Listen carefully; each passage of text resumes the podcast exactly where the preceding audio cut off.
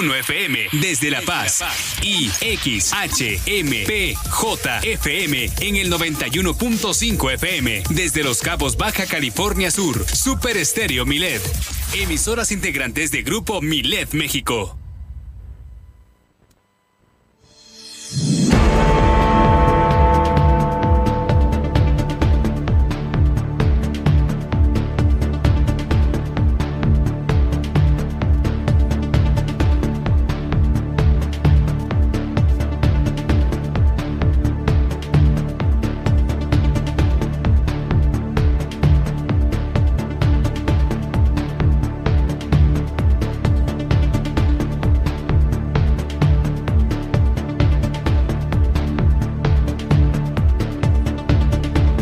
Las noticias locales por Super Estéreo Milet ya está invitando el DIF estatal a los festejos del Día del Niño y de la Niña en los cinco municipios de aquí de Baja California Sur.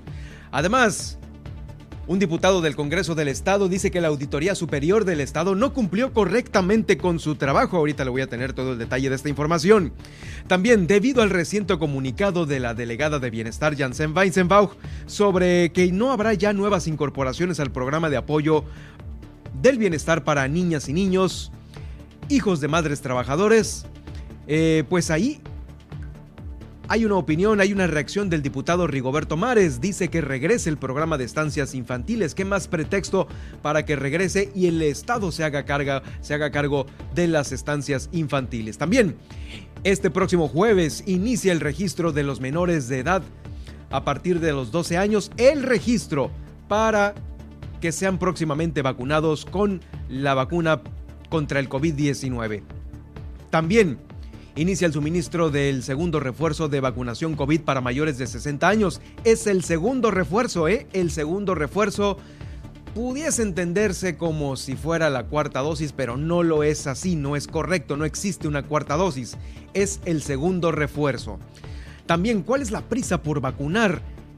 Le voy a tener obviamente la respuesta a esta pregunta por parte de la Secretaría de Salud. Mientras tanto, la Procuraduría General de Justicia del Estado dio a conocer que los audios de esta supuesta trabajadora de la Fiscalía, así como que eh, también hay publicaciones en redes sociales que dan a conocer sobre un supuesto robo de mujeres aquí en Baja California Sur son completamente falsos. Esto lo está desmitiendo la Procuraduría General de Justicia de aquí de Baja California Sur. Hoy en este estudio vamos a tener a miembros del Colegio de Abogados quienes van a estar invitando al diplomado del nuevo proceso del derecho laboral mexicano. Vamos a platicar sobre eso.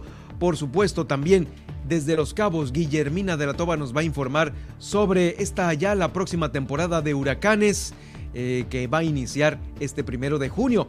Han limpiado ya los arroyos de los cabos, hay 11 toneladas que han sacado de basura de estos eh, caudales que cuando pues son estas temporadas y cuando llueve, cae el huracán, híjoles, son proyectiles difíciles, difíciles de eh, manejar si no es que se limpian en, esto, en estos momentos, en estos tiempos. También apoyará el Zapa de los Cabos a revertir estos malos olores de la planta de tratamiento de Fonatur. Ya estarán ahí trabajando en la limpieza y desasolve de la planta. Hoteles en Los Cabos alcanzaron un 90% de ocupación hotelera durante abril. Ya hicieron este corte de caja, según lo ha informado, lo va a informar la presidenta de la Asociación de Hoteles de Los Cabos, Lindsay Orsi. También la Dirección de Seguridad y Tránsito Municipal aquí en La Paz va a realizar una encuesta para ver si pues ponen rutas nocturnas de los eh, transportes eh, colectivos, los peceros pues. Algo que ya habían comentado los propios transportistas que no iba a funcionar porque pues hay muy, muy, muy poca gente que los pudiese utilizar. No es de que no sirvieran o que no sea una buena idea, pero no les es redituable, no les es negocio según muchos de ellos. Además, hoy vamos a platicar con Jacqueline Valenzuela, quien es la directora del Centro de Energía Renovable y Calidad Ambiental. Con eso vamos a iniciar este martes de noticias aquí en Milet Noticias, Baja California Sur.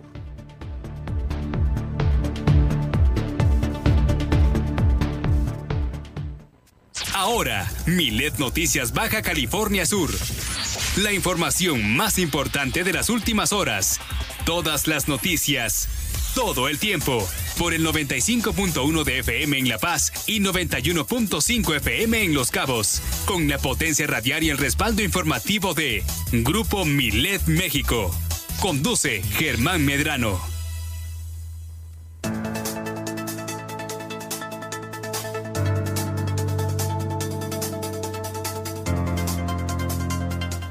Y en este momento nos enlazamos hasta la estación hermana de Los Cabos a través del 95, 91.5 FM y desde la frecuencia del 95.1 FM en Super Estéreo Milet, desde la zona dorada del Malecón en La Paz, Baja California Sur, ciudad capital, para llevarle a usted estos 120 minutos de información local que se generan aquí en nuestro estado.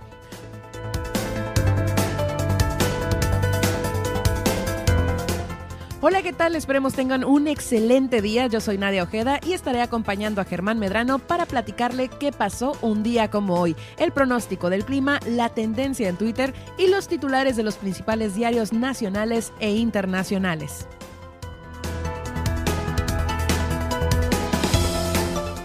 Por lo pronto le invito a que nos siga en Twitter como arroba Germán Medrano, en donde estamos realizando esta transmisión en directo. A su vez en Facebook Live, en donde quedará esta emisión y nos podrá encontrar como Germán Medrano Nacionales. Y pues todas las plataformas que usted ya conoce y maneja muy bien. Spotify, iHeartRadio, TuneIn, Seno FM y Alexa. A mí me puede encontrar como Nadia Ojeda Locutora en Facebook y en Twitter como arroba-nadia Además, si aún no conoce nuestro Morning Show, le invitamos a que sintonice todos los días en punto de las 10 de la mañana El Gallito Inglés con Luis Roberto El Boy y Juan Pablo Torres Don Limón con canciones que no sabías que querías escuchar. Además, le invitamos a realizar su denuncia ciudadana a lo largo de esta emisión a través de la línea Milet 612-205-7777. Así iniciamos esta emisión de Milet Noticias Baja California Sur todas las noticias todo el tiempo.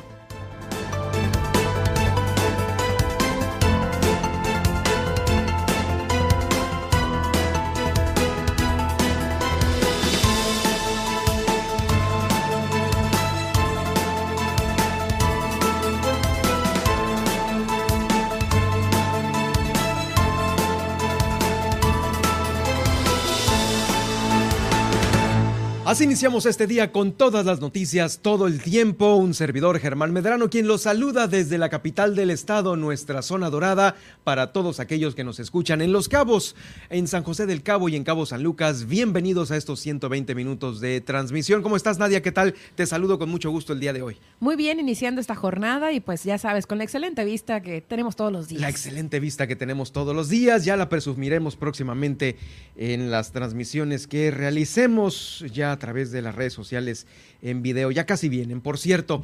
Eh, también lo invito para que me siga en Twitter en arroba Germán Medrano. Ahí estoy haciendo esta transmisión en directo y también en este Facebook Live que estoy realizando en Germán Medrano Nacionales. Por supuesto, más tarde el podcast del día de hoy va a quedar en Spotify, en iHeartRadio, en TuneIn, en Alexa y en seno.fm. También hay eh, denuncias que nos hacen llegar ustedes a la línea Milet al 612-205-7777. Ya está abierta esta línea. Es las 24 horas para que nos lleguen eh, sus fotografías, sus comentarios, sus denuncias a esta línea y por supuesto le demos puntual seguimiento. Vamos a iniciar con este viaje al pasado eh, con Nadia Ojeda, quien nos lleva de la mano para ver qué sucedía en un día como hoy.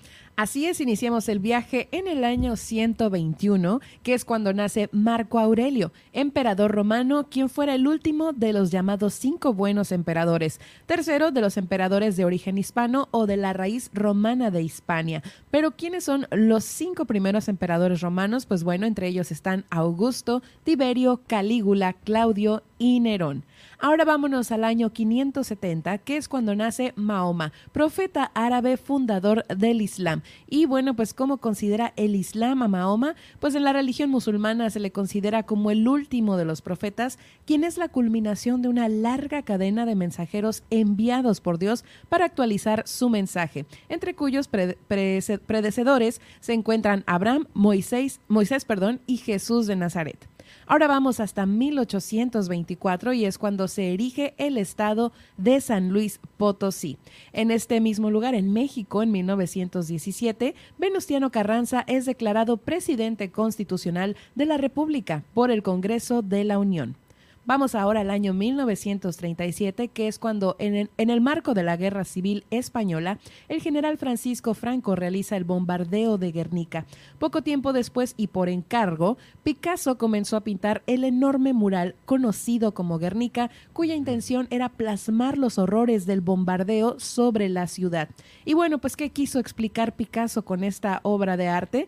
Pues es concebido como un gigantesco cartel que les, que les comento. El gran lienzo, pues, es el testimonio del horror que supuso la Guerra Civil Española, así como la premonición de lo que iba a suceder en la Segunda Guerra Mundial. Vamos ahora hasta 1940, que es cuando Karl Bosch químico industrial alemán, premio Nobel a Química de 1931, nace y pues a él se le considera el padre del abono industrial para fertilizar y ahuyentar plagas sobre los sembradíos.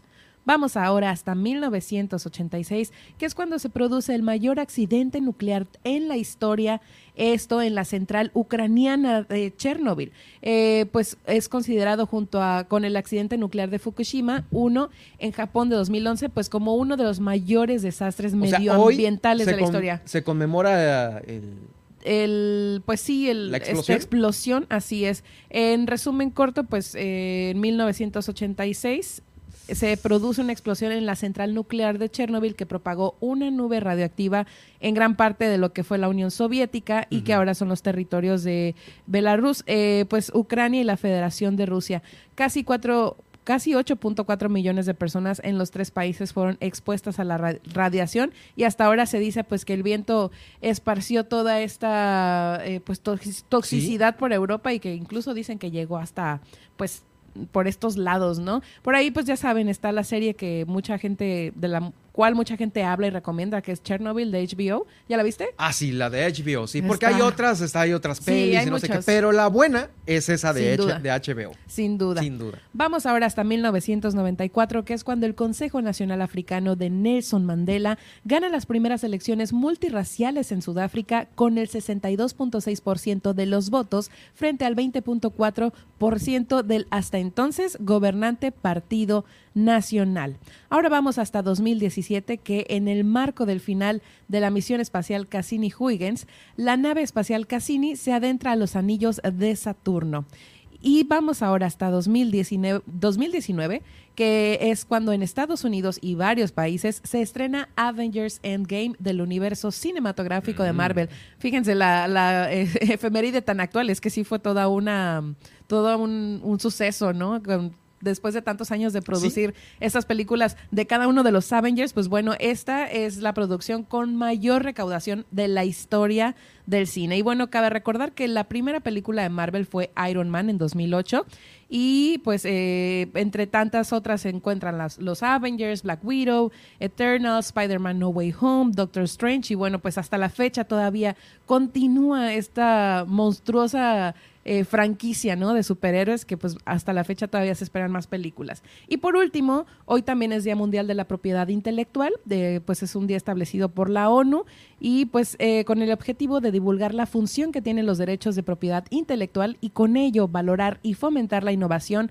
y la creatividad. Y pues con esto culminamos el viaje en el tiempo de este día. Espero lo hayan disfrutado. Gracias Nadia, por supuesto, como todos los días, interesantes los datos que nos tienes y nos escuchamos más adelante con la demás información que tienes.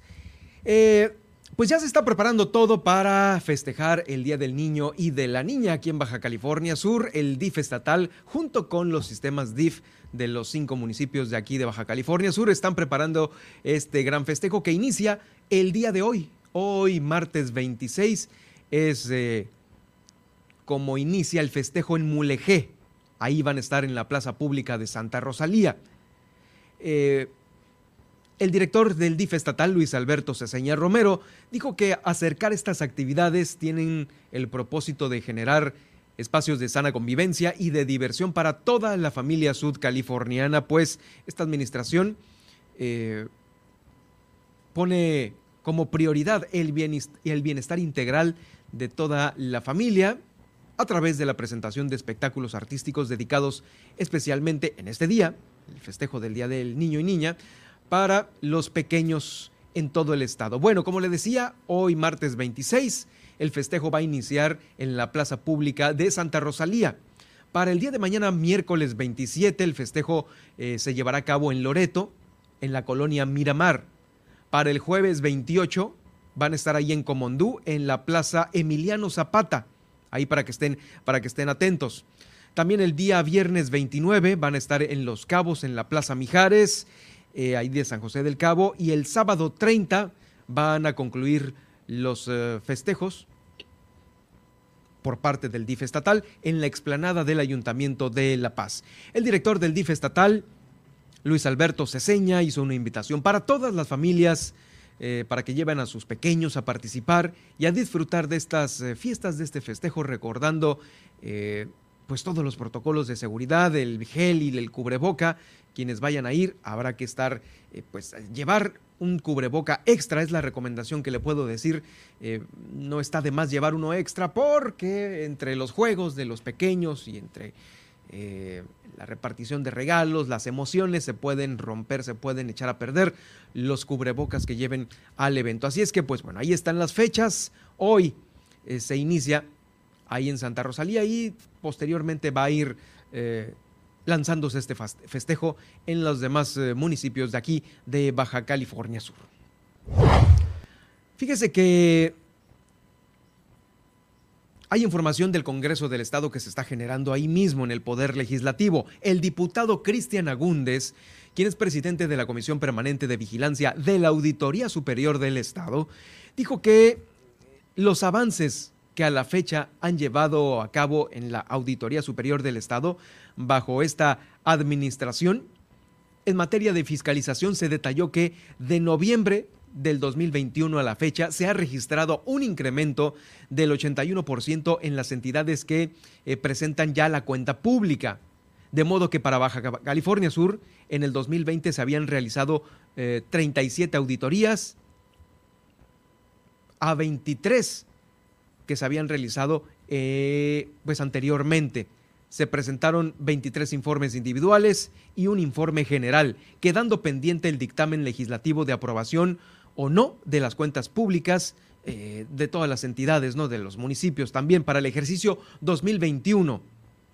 En cuanto al tema de mejora organizacional, Cristian Agúndez mencionó que la Auditoría Superior del Estado carecía de áreas y unidades de alta relevancia y presentaba un severo retraso en el cumplimiento de sus obligaciones en materia de transparencia, arrojando una calificación de cero en los resultados de verificación vinculante con el 2021. Cristian Agúndez sentenció que las acciones de mejoramiento van encaminadas a la consecución de eficientar y modernizar las actividades de la auditoría con un enfoque eh, para acercar la, auditoría a las entidades fiscalizadas para la implementación de medidas preventivas no punitivas. Y de igual modo, invitó a las dependencias que están obligadas a presentar esto para que lo hagan en tiempo y forma y tengan la confianza de acercarse con los integrantes de la Comisión de la Auditoría Superior. Vamos a escuchar a continuación a Cristian Agúndez eh, sobre este tema, el tema que tenían pues desasiados, desasiados eh, los... Eh, pues, los puntos más importantes que una auditoría eh, debe de llevar a cabo con todas las entidades con las que tiene relación. Y en un análisis y revisión del trabajo realizado en años anteriores, nos encontramos que desde el 2020 el trabajo de la auditoría se vio afectado en cuanto al tema de fiscalización debido a que al final de la administración pasada hubo una serie de controversias constitucionales que impactaron precisamente en el desempeño y funcionamiento de esta dependencia. En materia de fiscalización, se recibió la Auditoría Superior de Baja California Sur con un considerable retraso en el ejercicio de sus funciones, al no haberse concluido adecuadamente el proceso de fiscalización del ejercicio 2018. No se llevó a cabo ninguna actividad relativa a la fiscalización del ejercicio 2019 y quedando muy poco margen de tiempo para la fiscalización del ejercicio 2020 no se habían realizado acciones de investigación y posible fincamiento de responsabilidades administrativas desde la fiscalización del ejercicio 2016. provocando con lo anterior un rezago en acciones de investigación, vigilancia y sobre todo en cuanto a rendición de cuentas. Es Cristian Agúndez, eh, diputado de aquí del Poder Legislativo. Bueno, otro de los diputados, eh, Ricoberto Mares. Mire, el programa ahora nombrado de apoyo para el bienestar de las niñas y niños, hijos de madres trabajadoras, de acuerdo con la ficha de monitoreo 2020-2021 del Coneval, no aporta información estadística específica sobre la problemática de las mamás y los papás solo los está orientando para focalizar sus apoyos en las poblaciones más prioritarias. Eh, tiene limitación de focalizar eh, el presupuesto para atender a la población objetivo de este programa y no existe una verificación de apoyo para que sea destinado al cuidado infantil, por lo que no se tiene información de los resultados de los mismos. Esto lo dio a conocer el diputado Rigoberto Mares porque presentó un pronunciamiento donde reitera su llamado al gobierno federal para que regrese el programa de estancias infantiles a Baja California Sur. Eh, Rigoberto Mares eh, pues es, de oposición, es líder de la bancada de Acción Nacional y aludió al reciente comunicado de la delegada de Bienestar, Janssen Weisenbach, donde informó que para este 2022 no habrá nuevas incorporaciones al programa de apoyo para el bienestar de niñas y niños, hijos de madres trabajadoras, puesto que el recurso de este programa se va a ir a otros estados que no hayan sido apoyados anteriormente. Y justamente tenemos la opinión de Rigoberto Mares sobre este tema el programa de estancias infantiles en nuestro estado, que se debe por los derechos de las niñas y niños subcalifornianos de estar en lugares adecuados para su cuidado y con eso se apoya el empoderamiento de las mujeres quienes, quienes al salir a trabajar brindan mejores condiciones de vida a sus familias. Bueno, seguramente usted como yo no entendió nada. Pues escucha terrible el audio que nos mandaron. En fin, eh, fíjese que también le voy a dar a conocer otras... Eh, otra información que es también muy importante y que inicia este próximo jueves, porque ya va a iniciar el registro para los menores de edad a fin de que se puedan vacunar contra el COVID-19 en la plataforma de salud, la de mi vacuna. Esto lo dio a conocer la Delegación de Programas Federales aquí en Baja California Sur. Tras este anuncio, se indicó que las fechas para la aplicación de la vacuna se darán a conocer más adelante, pero este registro eh, ya debe de estar listo para la fecha en la cual se van a eh, aplicar ya las vacunas y avanzar con esto, con pues, la vacunación de la población en general. Eh, la Secretaría, la Delegación de Bienestar aclaró que el registro no tiene relación alguna con el orden de aplicación de este biológico, porque muchos están preocupados por el tema de si se van a caducar o no se van a caducar las vacunas. No, no va por ahí tampoco el, hecho de estar vacunando o estar preocupados con prisa vacunando a otros sectores de la población. No, esto ya es eh, aterrizado a las clínicas del sector salud, a estatal primeramente, donde ya se tiene la vacuna. Son lugares fijos en donde alguien que le falte alguna dosis o el refuerzo puede llegar a ponérselo. Entonces, la Delegación de Bienestar aclaró que no se tiene relación alguna con el orden de aplicación del biológico y que tanto Baja California Sur como otros estados estarían ya inscribiendo a los menores para estas próximas jornadas. Eh, la secretaria de Bienestar, por su parte, Sacil Flores Aldape, señaló que también se estaría buscando que se aplique la cuarta dosis contra el eh, COVID, es decir, el segundo refuerzo en adultos mayores de 60 años. Actualmente, solo se está admitiendo la vacuna de AstraZeneca para mayores de 18 y los menores corresponden a Pfizer.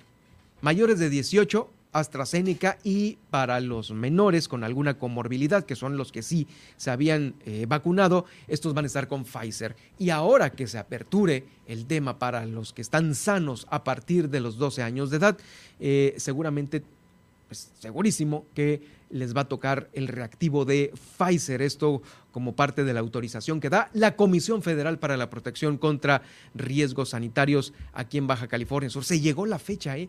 Ya muchos papás eh, habían hecho el, el, esfuerzo de sí llevar a vacunar a los pequeños a Estados Unidos, porque allá, eh, pues en cualquier farmacia, en cualquier Walmart, le aplican la vacuna. Sin embargo, aquí en México no y apenas nosotros estamos eh, abriendo este registro para los menores, no de 5 en adelante, de 12 años en adelante. Eh, ya está abierto el registro. Vamos a esperar a que se aterricen las fechas para la vacunación. Eh, le comentaba hace unos momentos que el tema de que están con prisa para vacunar a todo mundo no es, no es por que se vayan a caducar las vacunas. es simplemente porque está por ahí la, la variante de Omicron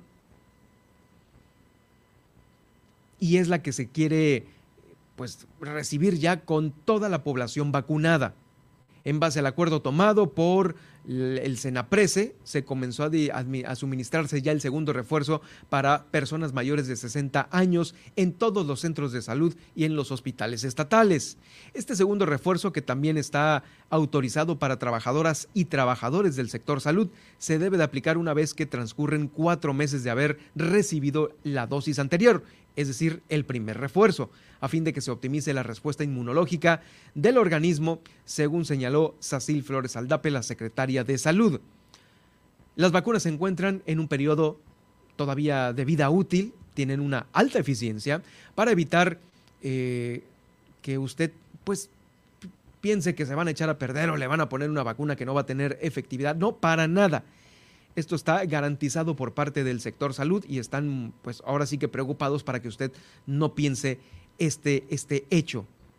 Puede cualquier usuario acudir con una identificación y el comprobante de la primera o de la segunda vacuna a los centros de salud para aplicarles esta, este segundo refuerzo que eh, primordialmente es para los mayores de 60 años de edad. Escuchamos a la secretaria de Salud, Sacil Flores Aldape se llegó a la conclusión de que es posible aplicar un segundo refuerzo en estos grupos de edad. Y esto es, insisto, pues en coordinación con Senapresa y con la Coordinadora Estatal de la Estrategia Correcamiento mayores de 60 y personal de salud. Recordar que lo recomendable es que esperemos cuatro meses a partir de la aplicación de la última vacuna para aplicar este refuerzo. Y pues recordarles que son las personas jóvenes las que invitamos todavía más a aplicar sus refuerzos. Las personas de 18 a 29 años de edad, solamente el 31% tienen su segundo refuerzo. Entonces, pues eh, son un grupo de población que es muy activa, económicamente activos, tienen mucha movilidad y pues los invitamos particularmente a ellos a recibir su primer refuerzo porque no han recibido ni siquiera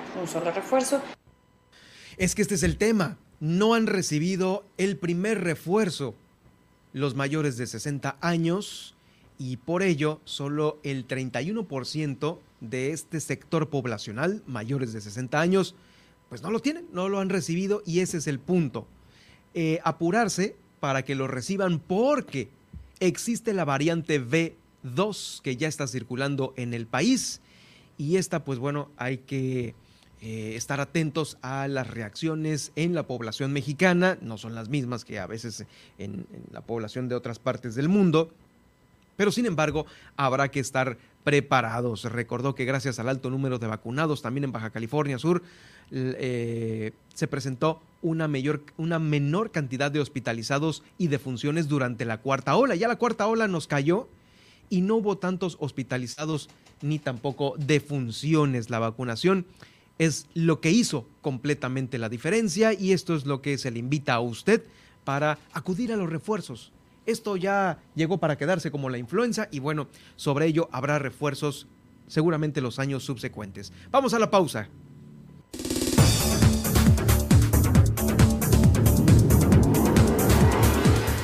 Al regresar, no se pierde el pronóstico del clima para hoy en su ciudad y los principales puntos de conectividad aeroportuaria. Además, hoy nos visitan del Colegio de Abogados, pues nos van a invitar al diplomado en el nuevo proceso de Derecho Laboral Mexicano. Sigue con nosotros en Milet Noticias Baja California Sur. En un momento continuamos.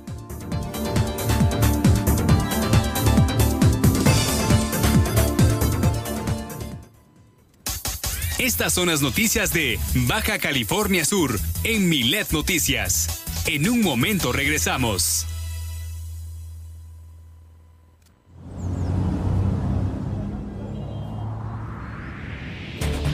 Si en este momento vas manejando por una calle que es de un solo sentido, por favor, pásate al carril derecho si es que llevas una velocidad baja pues el carril izquierdo es para una circulación más rápida. Eduquémonos como ciudadanos. Porque en Super Estéreo Milet queremos una mejor ciudad.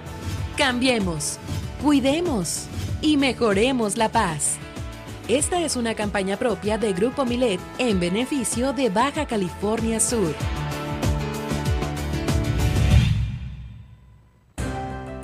A pesar de los obstáculos, las y los mexicanos junto con nuestro INE organizamos el primer ejercicio de revocación de mandato. El INE cumple con México como lo ha hecho desde hace 31 años para que podamos ejercer nuestros derechos políticos y electorales. Garantizando certeza, legalidad, imparcialidad y transparencia. Una vez más, las y los ciudadanos y mi INE... Unidos por la democracia. Mi INE nos, une. Es la hora de la verdad, la prueba reina del sabor y la salud. Y arrancan. Ni las trampas del chescolín detienen al elotito. La fresa toma la delantera con su potencia natural. La media naranja reparte cariñitos. Las chatarras se caen a pedazos por el exceso de carbohidratos, sodio y azúcares que les dañan su salud. Es un cierre trepidante. Los alimentos saludables triunfan en la carrera de la salud. Come como nosotras y ponte saludable. Vitamina. Estás escuchando. Estás escuchando. Super Estéreo Milet. X, H, B, C, P, Z, FM. En el 95.1 FM. Desde La Paz. Y X, H, M, P, J, FM. En el 91.5 FM. Desde Los Cabos, Baja California Sur. Super Estéreo Milet. Emisoras integrantes de Grupo Milet México.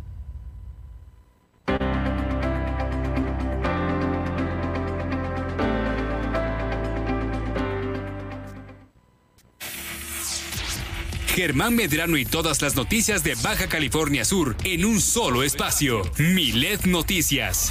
Continuamos.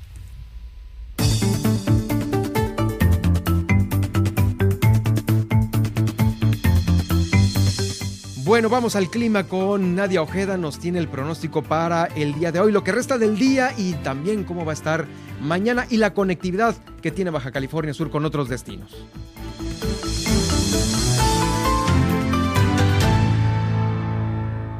Iniciemos el pronóstico aquí en La Paz y es que el termómetro marcará máximas de 34 grados centígrados y mínimas de 18 grados centígrados con cielo despejado y posibles fuertes rachas de viento de hasta 40 kilómetros por hora. La condición climática para el destino turístico de Los Cabos indica una máxima de 27 grados centígrados y una mínima de 20 grados centígrados para hoy con cielo despejado durante el día y vientos de hasta 29 kilómetros por hora.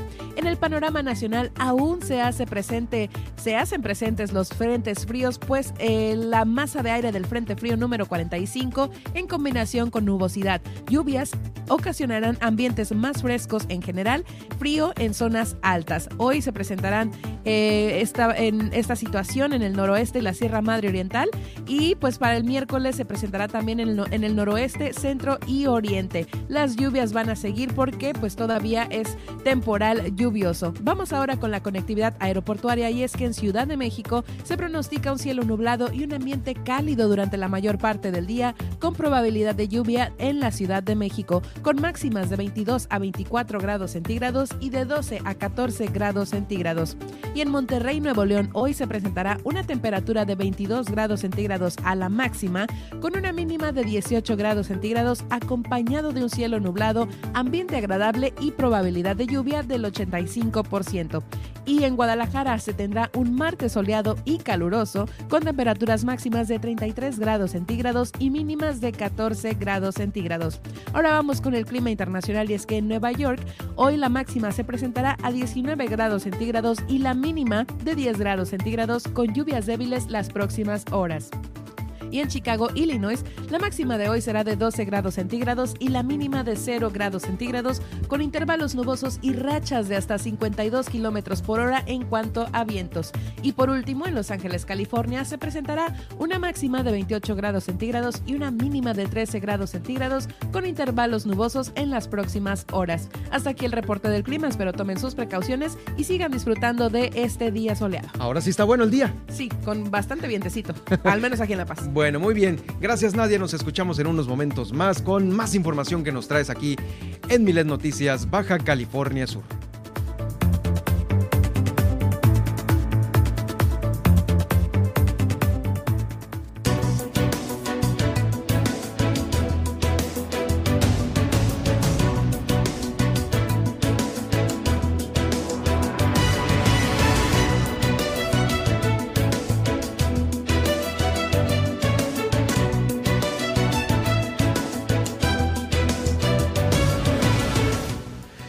Dado a conocer aquí en Milet Noticias Baja California Sur información sobre estos cambios que poco a poco la legislación laboral ha tenido y se ha armonizado junto con las leyes nacionales, que bueno, en muchas de estas, pues bueno, estamos todavía eh, tratando de ir a la par, de eso se trata la armonización y por ello el Colegio de Abogados nos visita en esta ocasión eh, porque hay un diplomado importante sobre el nuevo proceso de derecho laboral mexicano y sobre ello el presidente del Colegio de Abogados, a quien tengo el gusto de saludar en este estudio, Eduardo Gurgo Salice, pues eh, nos va a platicar esta tarde. ¿Cómo estás, Eduardo? Bienvenido a Milet Noticias. Muchas gracias, Germán, por tu invitación. Muchas gracias, bienvenido y gracias a todo el auditorio que nos está escuchando ahorita en este momento. Claro, eh, nos acompaña también eh, Carla González Gavarain, quien es eh, la secretaria general. Carla, pues un gusto de nueva cuenta tenerte en los micrófonos de aquí del, del, del de Milet Noticias Baja California Sur. Muchísimas gracias por la invitación, la agradecemos bastante y, es un gusto. Ahora sí que ya casi va, le vamos a hacer un pastelito, ¿eh? ya, ya cumplió un año la reforma laboral recientemente. Fue de hecho el 24 de abril del año pasado cuando se modificó, ya quedó totalmente... La, federal, ¿no? Exacto, sí, claro, la ley federal del trabajo. Entonces, pues eh, el colegio que está al día en esto, pues por eso venimos a, invitar a tu público. Gracias. Eh, Eduardo, tú que tienes el timing de todo, eh, pues lo que a, abogacía refiere al colegio de abogados justo, justo en la presidencia, ¿qué tanto le faltará a la comunidad jurídica de Baja California Sur, ¿en qué porcentaje estaremos para llegar a un 100% en una capacitación que tienen que tener pues todos los involucrados en el derecho y en este en específico en el derecho laboral mexicano? Fíjate que eh, el, Poder Judicial ha hecho una gran labor en capacitar al nuevo personal, al personal que sí va a implementar en los nuevos tribunales eh, laborales porque la reforma que viene no es simplemente una reforma así de, papel, es una reforma sustancial desde un punto de vista jurídico. El proceso laboral ya deja de ser un proceso administrativo eh, frente al órgano ejecutivo, pero ya va a ser un proceso verdadero, un proceso ante la autoridad judicial, entonces se cambia propiamente de poder del poder ejecutivo, pasa a ser del poder judicial, y es una reforma, es una reforma completa, sustancial, por lo tanto tuvimos, bueno, el Poder Judicial tuvo que capacitar sus jueces, sus actuarios, su personal, de acuerdo a la nueva legislación eh, federal, en este caso, y entonces aplicar los nuevos tribunales laborales. Entonces, el, eh, Poder Judicial sí ya ha hecho una gran labor en este sentido de capacitación y por lo que se refiere a los abogados particulares, a los abogados litigantes, sí creo que estamos en un 50%. Claramente los especialistas ya tuvieron modo de tomar sus cursos, sus diplomados, pero falta todos los otros abogados que tal vez no son únicamente laboralistas, a los cuales nosotros invitamos a nuestro diplomado. Es un diplomado que va a impartir una escuela judicial del Estado de México, va a ser por vía Zoom. Eh, está abierto a todo profesionista del derecho y se va a enfocar casi exclusivamente sobre lo que es el procedimiento. No se va a enfocar tanto sobre lo que es el derecho sustantivo, es decir, la ley que regulan la, ley laboral, vaya, la ley federal del trabajo, se refiere mucho a lo que es el procedimiento ante el juez. Eh, este que pues obviamente va a tener ya eh, una, una, impartición de justicia de una manera diferente, ¿no? Eh, es todo un cambio completo del Ejecutivo ahora al Judicial, ¿no? En la impartición de la justicia. Sí, desde luego, precisamente, por ejemplo, antes se llamaba el presidente de la Junta de Conciliación. Era la famosa Junta de Conciliación, ¿no? Junta, ¿no? Que sí, eh, siempre, ¿no? Siempre ha sido la legislación federal la que rige en todo el país. Entonces, este, pues con esto es, eh, hay bastantes cambios. Recordemos también la situación del outsourcing, que ya pues en México ya no se permite. Eh, son varios cambios que son importantes y más que nada es la cuestión práctica la que tenemos que ver, porque a veces nos metemos en cursos que es solamente muy bonita la letra y, la doctrina, pero ¿qué pasa con el litigante, no? El que tiene que ir allá ante, ante un tribunal a exigir los derechos. Oye, eh, mucho se comentó sobre las leyes penales modificadas, las cuales eran una puerta giratoria y aquella modificación pues no había quedado muy... Eh, muy aterrizada o socializada con la gente, ¿nos irá a pasar lo mismo con el ámbito laboral? Ustedes que han visto más este estudio. Sí, pues en lo personal yo espero que no. Mira, todo es así como que ahorita programa piloto y, tienen que... A prueba y error entonces podemos decirlo. Siempre, ¿no? Yo creo que eh, especialmente en la carrera cuando son eh, no son ciencias exactas, ¿no? Estamos hablando de cuestiones humanas que, que tienen ahí a veces eh, No son exactas, al contrario, son eh, completamente diferentes, ¿no? En las ciencias humanas y sociales. pero podemos decir que viene, ¿cómo viene esta modificación del proceso? puede estar cargado para un lado, beneficiando más al trabajador o a los empresarios, o es un 50-50. ¿Cómo, ¿Cómo ustedes me pudieran dar esta opinión? La ley federal de trabajo, como bien sabe, como todos saben, está cargada hacia el trabajador. Sin embargo, como eh, abogado también laboralista, la ley prevé muchos medios para protección también por parte del patrón. Yo creo que si hay una sana relación entre trabajador y patrón y eh, hay un cumplimiento de la normativa, el patrón no tiene por qué tener miedo de una ley laboral que regula propiamente las relaciones laborales.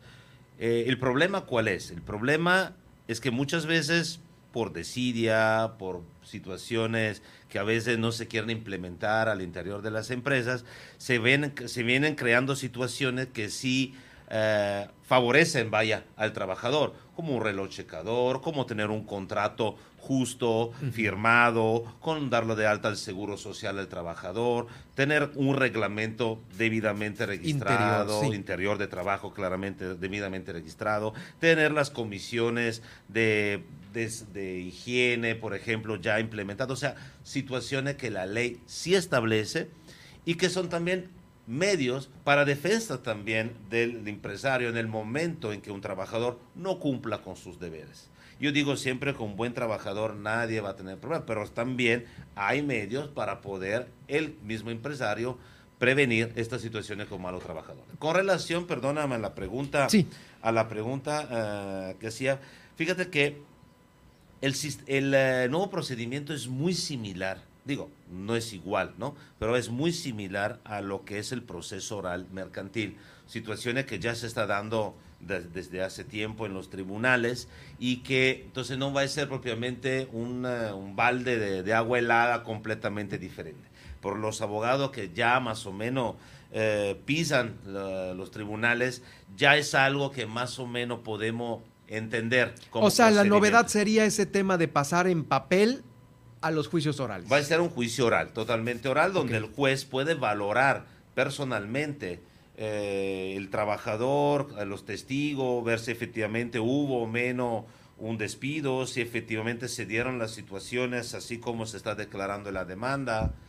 Entonces, en este, en este tema, eh, el juez iba a tener mucha más la percepción verdaderamente de la causa. Ya no es un secretario que simplemente redacta un acta y que después el presidente de la Junta valorará de acuerdo a lo que ahí viene escrito. No, el, el juez ya va a poder tener la sensibilidad de verificar si un testigo eleccionado o no eleccionado, si es solamente de conveniencia. Y esto es la cosa más importante y que siento que va a ser muy importante así para el para una real impartición de justicia. Esperemos que aquí en México, en este país, como regularmente se estila eh, el, el, eh, pues la justicia, pues haya esa sensibilidad eh, de estos jueces que la deben de tener muy afinadita porque alguien sin sensibilidad, híjoles, eh, puede echar por la borda todo un proceso muy importante o delicado de algunos temas en específico, ¿no? Eh, Carla, como secretaria general del el Colegio de Abogados, tenemos temas importantes que se van a tratar en este diplomado. ¿Tienes los más relevantes o si nos puedes platicar las ponencias que tendremos? Sí, desde luego, mira, se va a tratar por módulos. Eh, y son, son este, mira, el primer módulo es sobre la transición de la impartición de la justicia laboral en México, un poquito de historia. Es la única parte, digamos, más teórica. Más teórica. Enseguida, pues ya, la función conciliatoria, que va a ser muy importante en ese sistema laboral, porque lo que se trata es precisamente de desahogar asuntos que a veces se les hacen hasta quinceañeras a los expedientes, ¿no? Donde tienen ahí años y años de rezago. Entonces la idea es esa, ¿no? Priorizar lo que es la conciliación entre las partes. El siguiente módulo nos habla precisamente de lo que es el procedimiento ordinario, que es precisamente ya toda la, parte legal de cómo se va a llevar a cabo el juicio. No llegaste a una conciliación, bueno, iniciamos el proceso ordinario. Sí, y la diferencia ahora, precisamente lo que se pretende lograr con este cambio laboral, es que sea una, una justicia más rápida y expedita, ¿no? Que se cumpla con, las garantías que señala la Constitución, en el sentido de que tengamos ya una justicia rápida y que se lleve todo en la misma Sí, que no se estén amontonando los expedientes ahí como en los otros casos que teníamos en el antiguo sistema. Exactamente. Y ya, pues obviamente en este consecutivo sigue la segunda parte, que es el procedimiento ordinario, en la segunda parte, que es cuando se ofrecen las pruebas y todo eso, y la tercera parte este, son este, días específicos que va a haber de los módulos y ya por último lo que es este el procedimiento de ejecución que es la parte donde ya, ¿no? Cuando se gana el laudo y que sigue y cómo puedes ejecutar, que a veces este, muchos trabajadores se quedan eh, atorados, digámoslo así, en esta parte. Entonces, ¿Por este, ¿por qué? Pues porque vienen cuestiones de tipo legal ahí que precisamente si toman el curso tienen que aprender para que los abogados este, sepan cómo desatorar esas partes, ¿no? Y, y hacer este, todas las cuestiones legales que tienen que, que ser para que no sigan pasando esas situaciones, ¿no? Y se, que no se queden a veces los trabajadores sin poder este, ejecutar un lado o al revés, también en el caso del patrón, ¿no? Que a veces este eh, tiene una fuente de trabajo que no puede utilizar porque no se ponen de acuerdo, ¿no? Entonces es tratar de evitar esas situaciones que a final de cuentas afectan la inversión, afectan lo que es la economía local y, ojalá no se logre el objetivo con esta reforma laboral. Definitivo. Estamos platicando esta tarde con el, eh, presidente del Colegio de Abogados aquí en Milet Noticias, Eduardo Gurgo Salice, y también con su secretaria general, Carla González Gabarain. Eh, Presidente, mucho se ha avanzado eh, ya con el tema de la mediación y este tema creo que ha venido a resolver eh, grandes problemas que se iban a lo jurídico, al papeleo, y ahí podían durar, como dice Carla, años y años los expedientes. Creo que ese es uno de los primeros avances que podemos decir, nos hemos anotado una palomita en el, derecho mexicano para eh, tratar de ir eh, limando asperezas y resolviendo problemas y creo que este es uno de los puntos que ahora esta nueva reforma trae, ¿no? Así es. Te agradezco mucho de la pregunta porque efectivamente me hubiera gustado probablemente intervenir sobre este tema. La mediación ya es algo que viene para quedarse. La mediación no es solamente en materia laboral. Próximamente veremos también la mediación en materia civil y familiar. Va a ser un requisito de procesabilidad. Es decir, no se va a poder llegar a un proceso sin antes haber intentado la ah, mediación. Muy buena idea. Porque la idea es que se puedan disminuir, disminuir hasta de un 50% los juicios en los tribunales. La carga de trabajo. La carga de trabajo. Entonces, también las partes muchas veces desconocen esta posibilidad. Y la verdad, eh, el eh, licenciado Rubén Cardosa, que está encargado del centro de mediación aquí de la tribunal, ha hecho una gran labor porque de verdad sí está implementando este nuevo sistema y con el, con el, afán propiamente de disminuir. Hay mucha gente que, repito, no sabe de esta posibilidad y muchos eh, asuntos se pueden resolver ahí, sin necesidad de ir ante un juicio, de, ir en un juicio de años. O de mucho dinero, ¿no? Muy bueno por los abogados, ¿verdad? Pues sí, Pero al final de cuentas, eh, no, no es por los intereses de la gente del ciudadano que quiera resolver su conflicto de manera rápida. Así es, sí, efectivamente, creo que pues es una de las eh, nuevas figuras que, que, va a prevalecer ahora. Y pues bueno, eh, Carla, eh, ¿nos puedes decir eh, justamente para todos los interesados que nos estén escuchando eh, los días, las fechas y pues algún contacto o a dónde ir a inscribirse o cómo le hacemos? Claro que sí, con todo gusto. Mira, el, el curso, el diplomado dura 42 horas y inicia el próximo 3 y 4 de mayo. Este, y eh, esos son los días que inicia y ahorita con todo gusto te doy, te doy el número telefónico del encargado, que es el licenciado Octavio. Eh, pero el 3 y 4 inicia, pero inicia. va a ser hasta el 16 de junio. Sí, sí, sí, sí, son módulos, este son precisamente cuando se va cuando se va a llevar a cabo aquí pues viene toda la información. El licenciado Octavio Insunza es el encargado y quien tiene toda la información precisamente para quien esté interesado. Oh, ya. También en la página de Facebook del Colegio de Abogados eh, con todo gusto. ¿Cómo se llama la página? Así nomás, Colegio de Abogados La Paz o BCS.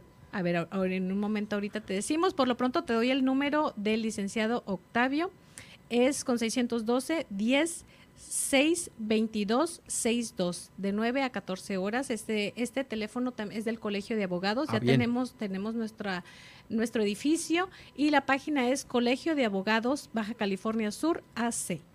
Colegio de Abogados Baja California Sur AC. ¿Es la página?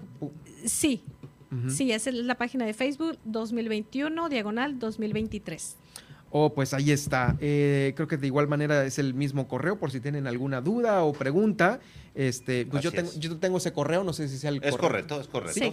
Es colegio, colegio de abogados BCS 2021, todo pegado con minúsculas.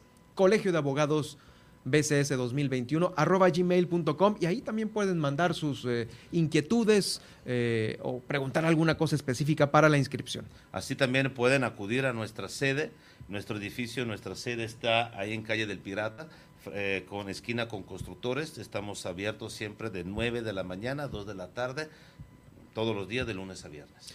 Todos los días de lunes a viernes. Usted que me escucha, usted que es pues eh, abogado eh, laboralista, híjoles, pues esta es una gran oportunidad para reforzar los conocimientos de los cuales mucha gente, créame que ha sido víctima en, algunos de los casos de, eh, de, de, que, pues híjoles, con un mal, con un mal consejo, con una palmada en, en, la espalda, ya, ah, sí, mira, te voy a dar, este, no sé, con 20 mil pesos, 50 mil y nada, que por haber trabajado. Mira, es que les voy a platicar, en una ocasión me, me encontré a un cuate que trabajaba en una paquetería. Eh, nuestro amigo a lo mejor si nos está escuchando, pues por ahí le mandamos saludos. Y me dice, trabajé, eh, híjoles, tenía más de 20 años, como 20, 30 años, y me, me quieren dar como 80 mil pesos y, y, me corrieron. Entonces se fue y se asesoró con, no sé con quién se lo haría, pero vamos, le, estaban sacando cuentas de lo que había trabajado por esos 20, 20 30 años. No, hombre, le debían como 600 mil pesos, ¿no? Y estamos hablando de una paquetería, eh, no, no, no de las locales, de las internacionales, ¿no? Entonces sí, me parece que es una oportunidad que pueden tener muchas personas que a veces están así preguntándose, híjoles, ¿para dónde voy, no? Eh, ¿A quién acudo? Si contrato un abogado, me va a salir carísimo. Así es, pero muchas gracias. Sí, efectivamente puede venir al colegio de abogados. Y ahí va a tener la asesoría. Ahí va a tener asesoría. Integral. Ahí tenemos una persona que recibe la solicitud y lo va a poner en contacto a la brevedad con el especialista de acuerdo a, a requerimiento que tiene. Fíjense que sí, eh, pues es, eh, qué bueno, felicito al Colegio de Abogados por ya estar echados a andar con una sede digna. Yo, yo soy licenciado en Derecho también, pero no me tocó, este, estaba todo despedazada, esa esquinita ahí de la calle del Pirata, hasta ahora que le, le metieron, ya no nos tocó. Este, y bueno, eh, muchas felicidades para Muchas todos los miembros del Colegio de Abogados. Este, pues por ahí los vamos a visitar un día de estos, ¿no? Muchas gracias. Y por último, pues no nada más eh, los abogados, sino también estudiantes, que les vamos a ofrecer un precio especial, desde luego, por ser estudiantes, que sería en el caso de colegiados y estudiantes son dos mil pesos y ya para público en general son tres mil.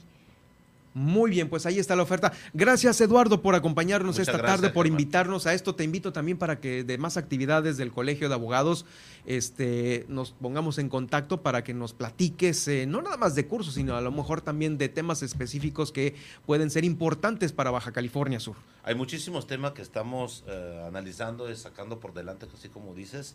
Eh, desde la mediación, desde vamos a empezar a trabajar con un tema de regularizaciones de asociaciones civiles. Mm. Estamos ahorita en este momento, por fin, gracias a Dios, somos el primer estado a nivel república que estamos en la comisión para el nombramiento de la terna por el fiscal anticorrupción. Oh, sí, claro es un tema que estamos trabajando hoy en estos días. Eh, hemos tenido la dicha y el honor de representar la sociedad civil en, el aniversario de la constitución eh, de nuestro estado. Digo, estamos trabajando sobre muchísimos aspectos. Entonces, agradezco tu invitación y seguramente te haré llegar temas de interés que creemos que sean de interés. Oye, la, tenencia de la tierra aquí, este, con ejidatarios, con este, otros temas, eh, otros temas. Ah, pues tú eres experta en esto, ¿no? Eh, pues sí, en materia inmobiliaria y además fíjate que la semana entrante tenemos al primer diputado federal que va a estar con nosotros y la idea es de todos los partidos que están, ahora sí que nosotros somos totalmente partidistas, pero queremos ver qué trabajo están haciendo, pedir cuentas y también eh, decirles que hay, hay legislación que se tiene que aplicar. Y armonizar. E, exactamente. Entonces, este, hay algunas cositas ahí pendientes que vamos a ver y vamos a tener la semana que entra al diputado Porras. Eh, y vamos a seguir así con Lupita Saldaña, con todos y cada uno ¿no? de los diferentes partidos que estén para que nos rindan cuentas, ¿no? Y en, más que nada como abogados tenemos la obligación, la obligación de saber qué están haciendo en materia legislativa, ¿no? Es, es una tarea importante que, que tenemos que, que ver qué están haciendo y cuál es la, el objetivo que traen ellos. Claro, y pues eh, escuchar la voz del Colegio de Abogados por muchos años no tuvo voz en temas importantes del Estado, me parece que hasta ahora la está teniendo y hay miembros muy, muy, muy este, eh, importantes con una experiencia, híjoles, eh, grandísima y créame que pues un comentario de alguien experimentado como alguno de los miembros del colegio tiene, híjoles, pues puede, puede significar mucho para eh, lo desgastado a veces que está la política en el país, ¿no? Por no decir lo local. Gracias, Eduardo, por acompañarnos. Muchas gracias, Germán. Agradezco mucho tu Gracias, Carla. Igual también Eduardo Gurgos Alice, eh, quien es el presidente del Colegio de Abogados, y Carla González Gavarain en este estudio. Eh, va a poder usted escuchar el podcast de esta entrevista más adelante en la tarde que lo subamos a nuestras redes sociales. vamos rápidamente porque tenemos, tenemos algunas denuncias que han llegado aquí a nuestra línea Milet.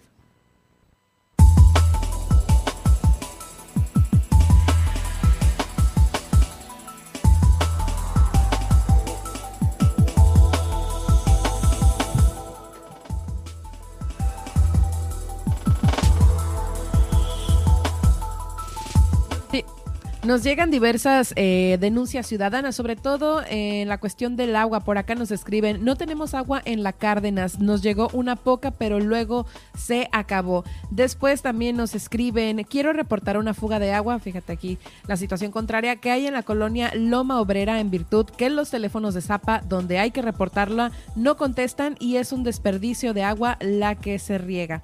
Además, también por acá nos mandan unas fotos eh, sobre una carretera. Dice, urge levantar el disque pavimento del tramo carretera a La Purísima, en tronque elegido Francisco Villa, a, a entronque Poza Grande. Nos urge, señor gobernador, y nos dicen mucho les agradecemos su difusión y apoyo de nuestra problemática de nuestra comunidad. Muchas gracias. Bueno, también por acá en Twitter el comentario del día de hoy eh, sobre Andar por la Pinopayas en La Paz es, de las cosas más confusas, tanto de ida como de venida. Hay dobles líneas pintadas, cada quien asume a su conveniencia qué carril es el correcto, invadiendo de lado a lado y haciendo un cochinero. ¿Hasta cuándo tránsito municipal? Y sí, a veces están dando a conocer comentarios en los cuales la pintura que están utilizando, pues ya a las dos, tres semanas está toda desgastada. Mire, el hecho de los materiales de gobierno con los que hacen las obras siempre va a ser lo más barato, lo más corriente que se tiene porque ahí están, ¿no? Eh, cuánto hemos criticado aquí el supuestamente nuevo malecón de la ciudad de La Paz. Ahí está, está despedazándose en algunos pedazos. El, el, barniz ya, ya ni existe el barniz y pues en este caso, como lo comentan aquí en Twitter, el tema de las líneas. Eh, también no hay líneas entrando de Los Cabos a La Paz por la parte sur. Ahí esa entrada carece de eh, también de carriles. Híjoles, lo cual en la noche es todo, todo, toda una faena estar librando los baches y también eh, pues tratar de tratarse de ir por un lado de la carretera. Vamos a la pausa y regreso con más información. Estas son las noticias de Baja California Sur en Milet Noticias. En un momento regresamos. Estás escuchando. Estás escuchando. Super Estéreo Milet. X, H, B, C, P, Z, FM. En el 95.1 FM. Desde La Paz. Y X, H, M, P, J, FM. En el 91.5 FM. Desde Los Cabos, Baja California Sur. Super Estéreo Milet. Emisoras integrantes de Grupo Milet México.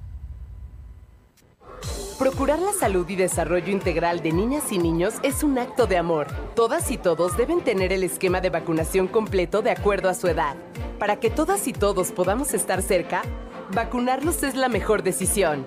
Lleva a vacunar a las niñas y niños para completar sus esquemas y no olvide su cartilla nacional de salud. Secretaría de Salud. Este programa es público, ajeno a cualquier partido político. Queda prohibido su uso para fines distintos a los establecidos en el programa. Milet Noticias Baja California Sur transmite en Los Cabos en 91.5 FM y La Paz 95.1 FM.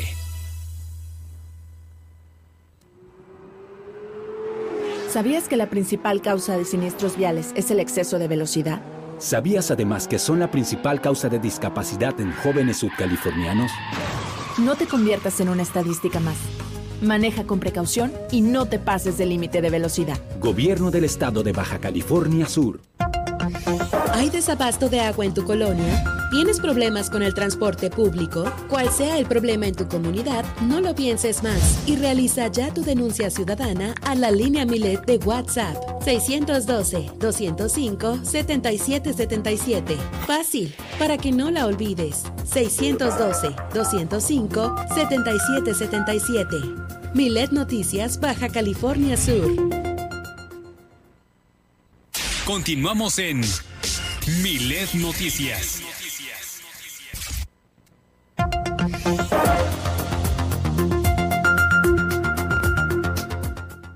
Y como siempre tenemos la mañanera, el resumen de la mañanera aquí en Milet Noticias Baja California Sur con Nadia Ojeda y por supuesto la tendencia en Twitter que es muchísima a esta hora del día. Así es, iniciemos con el resumen de la conferencia matutina de hoy y es que Estados Unidos solicitó la llamada, así lo dice el presidente López Obrador, esto sobre una reunión virtual con Joe Biden, pues informó que Estados Unidos fue el que solicitó justamente esta reunión, el cual tendrá, la cual tendrá lugar el viernes y pues dice que va a ser precisamente para escuchar al presidente, quien los ha tratado con respeto y pues va a ver de qué se trata, porque aún no tiene la información, pero por lo pronto ahí está programada la cita para este fin de semana. No le vayan a dejar abierto el micro a Biden. ¿no? no. También pues el presidente le pide a Elon Musk terminar con la, o más bien eliminar la corrupción y la mano. ¿Qué presidente? ¿El de Estados Unidos? Nuestro presidente, López Obrador. Ah, oh. Le pide a Elon Musk eliminar la corrupción y la manipulación en Twitter, pues ahora con la noticia de que este eh, pues señor posee, ¿no? Esta nueva esta red social. Dice, tras la compra de Twitter por parte de Elon Musk, pues el presidente pidió que elimine de esta red social el tema de la corrupción y la manipulación con bots, así como garantizar que no haya censura. Y justamente sí es uno de los... ¿No le saldrá el tiro por la culata? Pues puede que sí, no, es que de hecho sí es uno de los planes en la agenda de Elon Musk. Sí, ayer los estuve viendo en, televisión y este y eso me parece buenísimo que no te esté contestando un robot o con respuestas programadas a cada rato. O la cuestión de la publicidad también no deseada y ese tipo de detalles, eh, según que lo, va a gestionar. Ah, ok, muy bien. y el botón de editar no lo olvidemos. Eh, también informó que el equipo el equipo del gobierno federal participa en la investigación por el caso de Devani Escobar, eh, pues así lo informaron, ¿no? Después de que esta joven se encontrara muerta después de 13 días al haber desaparecido, agregó que el gobernador Samuel García aceptó la ayuda desde que planteó la propuesta en una de sus conferencias, por lo que un equipo ya está coadyuvando en esta situación. Además, dice que los opositores al tren Maya recibirán toda la información que soliciten sobre la obra, ya que, entre comillas, no tenemos nada que ocultar absolutamente. También agregó que a su conferencia asistirán los titulares de la Secretaría del Medio Ambiente y del Fonatur para explicar todo acerca del proyecto y aclarar que no hay riesgo en la obra y que tampoco se está destruyendo la selva. Además, la Secretaría de Salud ya no emitirá el semáforo por COVID y el uso de cubrebocas ya no es imprescindible, ya que durante las cuatro sesiones consecutivas permanece el semáforo en verde y la proyección es que se mantendrá la proyección que, que se mantendrá así por un buen tiempo, así lo anunció el subsecretario de Salud, Hugo López Gatel. Y en tanto al cubrebocas, como les comento, aseguró que el gobierno federal no va a declarar el fin de su uso obligatorio, ya que nunca se estipuló así, aunque dijo que en este momento ya no es imprescindible su uso. Dijo, puede ser útil usarlo en espacios cerrados, el espacio cerrado sería por el momento el último elemento donde no se, donde no se necesitaría utilizar, así lo agregó. Además, el programa la escuela es nuestra integrará posibilidad de horario extendido y servicio de alimentación. Así es, pues para este año, eh, pues este programa tendrá o recibirá más recursos, pues para que lo puedan gozar o más bien puedan aprovechar, eh, pues las bondades de esto, ¿no? Los padres y madres de familia. Además, para este año los montos del apoyo, pues van a aumentar para los planteles, ¿no? Al pasar de 150 mil a 200 mil pesos para los que tengan de 2 a 50 estudiantes, eh, de 200 mil a 250 mil para escuelas de 51 a 150 alumnos y de 500 mil a 600 mil para aquellos con más de 150 estudiantes. Además, este jueves de esta semana se abre el registro para la vacunación anti-COVID para menores a partir de los 12 años, así lo anunció también el subsecretario de Salud Hugo López Gatel, quien además destacó que se trata de que, dijo que se trata de la vacunación universal y ya no se cierra solo a quienes tienen alguna eh, comorbilidad. También dijo, abrimos el registro para la vacunación de niñas y niños de 12 años en adelante. Y también lo informó que la mortalidad de COVID se redujo 10 veces en los últimos tres meses, eh, que es en 5% de la población, pues se presentó la enfermedad grave, ¿no? Una vez que empezamos a vacunar, tuvimos una cantidad de personas hospitalizadas sustancialmente menor, así lo puntualizó. Y la atención principal en salud ahora se centrará en un nuevo sistema de atención, así lo dijo López Obrador. Eh, dice, vamos a informar los martes sobre el avance en el plan de salud que va dirigido básicamente a quienes no cuentan con este seguro social. Se está reformando y se está mejorando también la atención en el liste, en el seguro social, pero el propósito es que la población abierta sea atendida como se merece. Y en otros temas, vámonos al trending topic, de, trending topic de hoy, es que Kamala Harris, eh, la vicepresidenta de Estados Unidos, dio positivo a COVID, así lo informó la Casa Blanca, por lo que ella es tendencia el día de hoy. Pues ahí este, información contrastante, ¿verdad? Eh, pues también es tendencia hoy, eh, pues Capilla Sixtina, porque pues el presidente fue a visitar la réplica de la Capilla Sixtina en el Zócalo, que estará por tres semanas en exhibición, y pues por ahí anduvo el presidente eh, disfrutando, ¿no? De esta, de esta réplica. Y así las tendencias de hoy no están como que muy movidas en estos asuntos, precisamente porque los temas de la mañanera en cuanto al COVID, pues acapararon toda la atención. Sí, este tema de que ya no va a haber semáforo, pues es, es obviamente acapara los reflectores.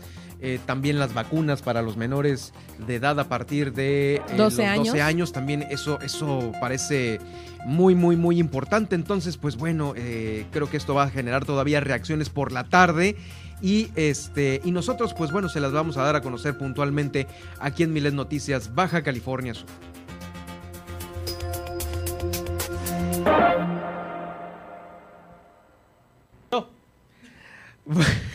es que se nos acabó el fondo musical, me quedé así como que... ¡fum! Ok, eh, vamos a iniciar con el recorrido que hacemos por el municipio de Los Cabos. Allá déjeme decirle que hay una campaña, eh, ya te lo mandé Ismael, eh, para recaudar zapatos calzado para niños entre 1 y 14 años de edad, niños y niñas. Esto lo está organizando el gobierno de Los Cabos a través de el DIF de Los Cabos. Se llama la campaña Ponte en mis zapatos y consiste en que usted done eh, zapatos para los pequeños de entre el número 13 al 26, son más o menos eh, las tallas que se están pidiendo donar. Se quiere juntar un promedio de 500 pares de zapatos y esta actividad se está realizando en colaboración con la Delegación de Turismo, el Cuerpo de Bomberos y también la Asociación Mexicana de Capacitación en, Idiomas y Ayuda Holística. Eh, usted puede, que me, que me está escuchando en el municipio de Los Cabos, puede ir a dejar este calzado a las instalaciones del DIF de Cabo San Lucas con domicilio en la calle Violeta, Colonia Jacarandas, de 8 de la mañana a 3 de la tarde. Vamos a escuchar esta eh, invitación por parte de Rosa González González, quien es la presidenta del DIF delegacional de Cabo San Lucas. Ponte mis zapatos. Es una campaña recién lanzada por el sistema DIF Los Cabos. Consiste en donación de zapatos nuevos o en muy buen estado para ser llevados pues, a los niños más vulnerables de la zona de Cabo San Lucas, igual que de la zona rural. Eh, un año a 14 años, por lo que estamos solicitando calzado del número 13 al número 26. Las donaciones se pueden hacer aquí en la delegación de Cabo San Lucas y en el sistema DIF de Cabo San Lucas, ubicado en la colonia Jacarandas. Tenemos el número 624-15-458-33, invitando a toda la, ciudadanía a unirse a esta campaña Ponte en mis zapatos, ya que hay muchos niños que sí lo requieren. Nos ha tocado visitar colonias y realmente hay mucha necesidad. Estamos programando la entrega eh, del 3 al 5 de mayo. Bueno, también allá en Los Cabos nos quedamos allá porque resulta ser que ya van a revertir estos malos olores de la planta de tratamiento de ahí, de Fonatur, que está en San José del Cabo. Híjole, sí, es que a veces esto es insoportable para los turistas, para toda la gente que pasea ahí, que va a disfrutar de Los Cabos. Híjole, soportar los malos olores. Y mire, Ahí el alcalde Oscar Lex tuvo una reunión importante con, junto con el director de Zapa, Ismael Rodríguez Piña, también se reunieron con el delegado de Fonatur, Felipe Bailes, para establecer ya una ruta paso a paso que permita al gobierno municipal ya hacerse cargo de la planta de tratamientos de aguas residuales. Eh, este ingreso del personal de Zapat es muy importante porque van a empezar con lo más sencillo y lo más facilito que es limpiar y desasolvar todas estas tuberías que están tapadas por los lodos de la planta de tratamientos de aguas residuales. Los desasolves dentro de la planta son para disminuir en la medida de lo posible los malos olores y solucionar este problema que representa un foco rojo de salud ahí en San José del Cabo. El titular de Zapa de los Cabos dijo que se llegó ya a un acuerdo para continuar con mesas de trabajo entre el gobierno de los Cabos y Fonatur, así como también una visita que van a programar a la Ciudad de México. No sé si va el alcalde Oscar Lex o nada más va a ir el director de Zapa allá para firmar los convenios de colaboración entre Fonatur y el organismo operador de agua potable y alcantarillado. Lo escuchamos a continuación. El presidente ha puesto eh, la atención importante por encima de cualquier situación para que se atienda un problema que se está convirtiendo en un problema de salud pública y en ese sentido el poder tener una mesa técnica instalada a partir de la próxima semana de, con la Dirección de Ecología, con el organismo operador, con el Ayuntamiento de Los Cabos y obviamente el, el personal de Fonatur y Fonatur Infraestructura para acordar estos trabajos físicos en la inmediatez y, e iniciar en la Ciudad de México en la audiencia que hay en el próximo lunes en FIFONAFE para ver los términos eh, de convenios de colaboración para poder tener eh, la, eh, el ingreso en la operación a esta planta de tratamiento. Pues ahí está, así ya el ingreso. El ingreso es importante del personal de Zapa. fíjese que a veces son muy celosos, ¿no? Entre los temas federales y los temas municipales, sin tocar al Estado, pero da la casualidad de que Los Cabos es un municipio que eh, pues tiene todas las de ganar en relación a la disposición del personal y también de eh, el presupuesto para arreglar lo que sea necesario ahí en la planta de tratamientos de aguas residuales. Ya lo dijo Oscar Lex en una de sus declaraciones. No podemos dejar que el turista se vaya con una mala opinión con cosas que se pueden resolver rápidamente como esta, los malos olores de esta planta. Bueno, si esto es en Los Cabos con la planta de tratamiento, Guillermina de la Toba, la corresponsal de Grupo Mileda, ya en Los Cabos nos va a dar a conocer también eh, sobre información sobre el tema de esta temporada de huracanes, porque también están limpiando estas zonas de arroyo allá en el municipio de Los Cabos. Adelante, Guille, con tu reporte. Muy buenas tardes. ¿Qué tal, Germán? Muy buenas tardes. Efectivamente, como bien lo mencionas, eh, pues ya el próximo mes de mayo, eh, el 15, pues es cuando inicia oficialmente la temporada de huracanes. Y bueno, pues en ese sentido eh, se está realizando una intensa jornada en eh, los diversos arroyos del municipio de Los Cabos, sobre todo en San José del Cabo, el conocido como Vado de Santa Rosa. Bueno, pues ahí eh, se había convertido en un depósito sobre todo de escombros y además de basura doméstica y bueno, pues en ese sentido es que se realizó ya eh, una limpieza en esta parte para pues evitar que toda esta basura vaya a dar al mar cuando pues lleguen las lluvias, cuando llegue la temporada de huracanes. Escuchemos. Eh, son arriba de 9.600 toneladas. Escombro y pues eh, basura doméstica que está ahí enterrada bajo los escombros, ramas y cacharros que nos van y nos depositan en, esa área. Esa es la instrucción de solventar, solventar con la limpieza de todos los arroyos ahí, en, pues estar en contacto con la ciudadanía y decirle pues que, que estamos haciendo lo propio para que sea una ciudad más limpia, pero sí necesitamos que también pongan de su parte, que ya ven limpio y no nos vayan y nos tiren. También a los em, empresarios, eh, transportistas que, como lo dice el presidente, eh, hay un plan de trabajo, algo que les va a beneficiar a ellos, que es eh, una cuota significativa para que vayan y depositen lo, que traigan ellos, pero con orden al relleno sanitario. Lo dijo claro y así, lo vamos a aplicar. Nosotros es, llevar a cabo eh, todo de la forma y la vía legal. Nosotros no somos los sancionadores, pero hay un área que sanciona.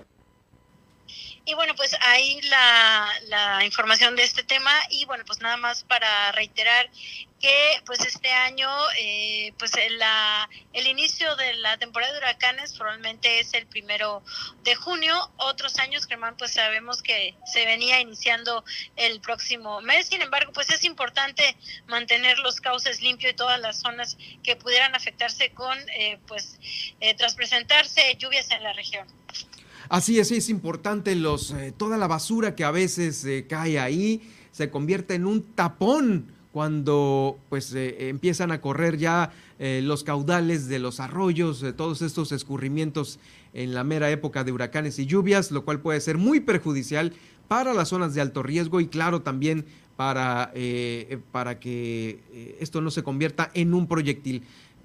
Así es, Germán. Y también importante agregar que estos dompes que depositan eh, pues los escombros en los arroyos ya también se les hizo un llamado eh, que en caso de sorprenderse pues se les va a aplicar una, una multa porque además hay que recordar que eh, estos, estos camiones deben de depositar los escombros en el relleno sanitario. De hecho, actualmente la tarifa que se les aplicaba se les redujo. Entonces, eh, pues en ese sentido es que también están reiterando el llamado para que no depositen estos escombros y se vaya acumulando más basura en los arroyos, Germán. Sí, definitivo, definitivo. Eh, yo creo que ahí ya, eh, pues ahora sí que el municipio no puede hacer más después de ponerles un descuento y lo deben de aprovechar de la mejor manera posible. Eh, también hay información sobre esta agua que se está distribuyendo en pipas en las colonias de allá de los Cabos, Guille. Así es, Germán. En entrevista con el presidente del Consejo Coordinador de los Cabos, Julio Castillo, con relación al tema del suministro del agua potable, sabemos que hay pues complicaciones sobre todo en Cabo San Lucas y en ese sentido es que se está apoyando con las pipas y bueno pues Julio Castillo señaló que por el momento eh, pues está trabajando de esta forma. Sin embargo pues se tienen proyectos dijo como la ampliación de la desaladora y también el otro proyecto que es propiamente eh, pues otra desaladora y que eso pues vendrá a pues de alguna forma a mitigar las situaciones del agua. Sin embargo, mientras tanto se está llevando el vital líquido en pipas a las diferentes colonias de este destino turístico. Creemos que vamos por muy buen rumbo, creemos que son temas que sí son complejos, difíciles, no son una solución de un día, pero creemos que vamos caminando de la manera correcta y mientras tanto pues están generando acciones en conjunto para llevarle agua a esas colonias que no tienen red. Yo quiero decirles que para que se una idea, se están entregando en Cabo San Lucas un millón doscientos mil litros diarios de agua a través de pipas y en San José alrededor de 500 mil. Entonces ese es el esfuerzo que está haciendo la autoridad junto con la iniciativa privada y obviamente han entendido de que eso, es mientras que se resuelve de fondo el problema las desaladoras. Y en más información, eh, la presidenta ejecutiva de la Asociación de Hoteles, Lizy Orsipos, nos dio a conocer eh, pues la ocupación que se tuvo durante este mes de abril. Obviamente aún no concluye, sin embargo, eh, pues también lo, lo señaló como uno de los mejores meses en lo que va del año en cuanto a la ocupación y visitantes a este destino turístico. Y fue una temporada muy buena en cuestión de ocupación, Semana Santa. Fueron dos semanas en las cuales tuvimos un, eh, un acumulado en estas dos semanas del hasta el 80%, en donde obviamente pues se presentaron picos de ocupación eh, los días más concurridos que fueron los fines de semana, sobre todo el, el fin de semana eh, de la semana mayor, ¿no? Desde jueves, viernes y sábado fue cuando se pudo presenciar más flujo en cuestión de las llegadas de turistas en donde eh, tenemos un aproximado de que fueron eh, alrededor de 100 mil turistas los que vinieron a vacacionar estas dos semanas en el destino.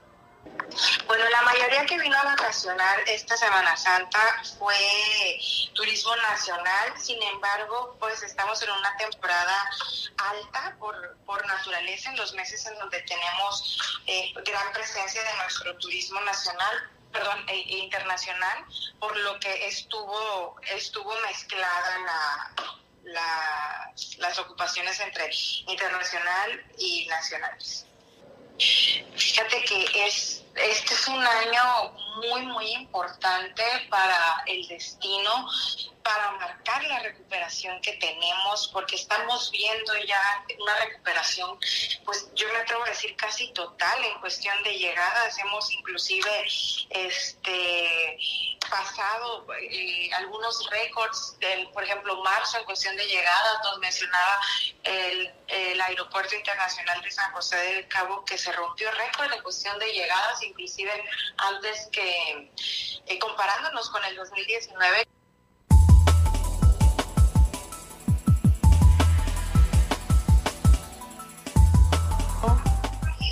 Y pues de último momento comentarles que bueno pues se ha generado ocurrido un incendio aquí en la zona de, del estero San José del Cabo. Obviamente por la temporada pues es cuando ocurren más este tipo de incendios. Eh, pues ha informado y ha, eh, transcurrido que bueno pues por el momento ya se controló el incendio. Sin embargo pues los bomberos están eh, tratando de que no se expanda y es que eh, el aire ayuda pues a que las que las flamas o las llamas se puedan expandir a toda la maleza, a todos los palmares que existen en esta zona. Sin embargo, hasta el momento se ha dicho que pues este incendio está controlado por el momento, Germán. Híjoles, ya estamos así todos este atentos y a las vivas de estos incendios en Palmares porque es un material sumamente flamable y que ahorita nos estés informando de última hora que hay un incendio en este momento ahí en el, estero. Híjoles, pues ha de haber puesto eh, en alerta a muchos de los cuales, eh, pues las comercios, inclusive algunas viviendas u oficinas que están cerca de ahí, eh, a, ponerse a las vivas y a trabajar en sofocarlo, ¿no? Así es, Germán. Eh, por fortuna, eh, los bomberos lograron ya controlar el, el, incendio, pero bueno, pues sí, es, sí hay que estar pues muy atento porque bueno, pues ahorita uh, pues hay aire y eso pues en muchas ocasiones pues no favorece y, genera o ocasiona que las llamas se puedan expandir. Pero por el momento y por fortuna, eh, pues el incendio pues se ha controlado y los bomberos siguen trabajando en la zona. Ahí está. Muchas gracias, Guilla, por tu reporte. Seguiremos atentos para ver eh, cómo transcurre esto del incendio el día de mañana y pues ojalá haya saldo blanco. Así es, Germán, estaremos atentos con más información. Excelente tarde para todos. Es la, acá la corresponsal de Grupo Milet allá en Los Cabos, Guillermina de la Toba, con esta información de última hora sobre este incendio ahí en, en el Palmar del Estero Josefino. Bueno, de Los Cabos pasamos a La Paz porque de nueva cuenta están retomando esta idea esta idea en la Dirección General de Seguridad Pública, Policía Preventiva y Tránsito Municipal a través de la Dirección de Movilidad para pues poner en marcha el proyecto de Nochebus. Eh, buscan beneficiar a las personas que salen a veces de el turno vespertino o entran al turno nocturno a trabajar allá, aquí en, la capital del estado y por ello pues el polémico Juan Francisco Aguirre Riveros ha informado que los transportistas de las diferentes agrupaciones están pues en la mejor disposición de ampliar sus horarios. Eh, pues esta, esta declaración de él me, eh, pues me sorprende porque ya en, otras ocasiones muchos de los choferes habían dicho que no les sale, que no les conviene. Es muy poca la gente que se transporta, es mucho el riesgo y bueno, en fin, vamos a ver en qué acaba. Ahí estuvieron presentes también representantes de las cámaras de comercio, de Canirac, de Coparmex y de la Canaco en La Paz realizando una encuesta. Están trabajando en esta encuesta que eh, Esperamos que pronto nos den el resultado para ver qué, qué fue lo que se opinó sobre esto, porque es, eh, como bien lo definen, urgente y necesario, no solo para el trabajador, sino para la población en general, para que deje de haber esa saturación de movilidad que tenemos en la ciudad. Bueno, pues ahí la saturación se deberá a, las, a la organización principalmente de las vías y obviamente hay horas pico en los cuales sí se ve saturada la ciudad en las mañanas, a mediodía. Bueno, hay horas pico distribuidas en las 18 horas que duran, pues a veces las jornadas laborales. Pero esto, el hecho de un turno nocturno, habrá, habrá que ver si es viable. Es el proyecto de El Nochebus, otro de los proyectos que salen, que emanan de ahí de la Dirección de Movilidad, la cual es encabezada por Frank Aguirre en Seguridad y Tránsito Municipal. Vamos a más información de Mulegela que se está generando por allá en aquel municipio, porque eh, fíjese que Netflix ya está eh, rodando en Mulegé su nueva serie, esta que le habíamos platicado e informado en alguna ocasión, eh, American Jesus. Pues ya están ahí todos los, los hoteles ocupados al 100% de Santa Rosalía los que haya. Y bueno, y no hay tan poquitos, ¿eh? ya ha crecido eh, la ocupación hotelera allá en Santa Rosalía, pero ahorita ya todo está ocupado, con una ocupación al 100% los hoteles de ahí, de la ciudad. Y esto es algo muy bueno porque la gente que tiene sus negocios, farmacias, restaurantes, planchadurías, no sé, todo van a tener una buena derrama económica con estos trailers que vienen cargados de personal con cámaras, micrófonos, amplificadores, equipo cinematográfico. Eh, todos están ahí estacionados cerca de la comunidad de El Chaparrito. American Jesus es la próxima serie de Netflix que se estará eh, grabando en su totalidad ahí en los espacios de Santa Rosalía y esperemos ya ansiosamente puesta, eh, pues ya que la pongan allí en el streaming, ¿no? De esta gran plataforma de televisión en demanda. Y le voy a dar a conocer de última hora esta información que se está generando eh, aquí en Baja California Sur. Eh, el día de hoy, el subsecretario de Seguridad Pública en Baja California Sur, Alberto Rentería, mejor conocido como el exdirigente eh, de, de Morena, aquí en Baja California Sur, el exdirigente de Morena, pues ha renunciado ya a su cargo, fue separado para ser designado como delegado en Durango eh, de Morena rumbo al proceso electoral 2022.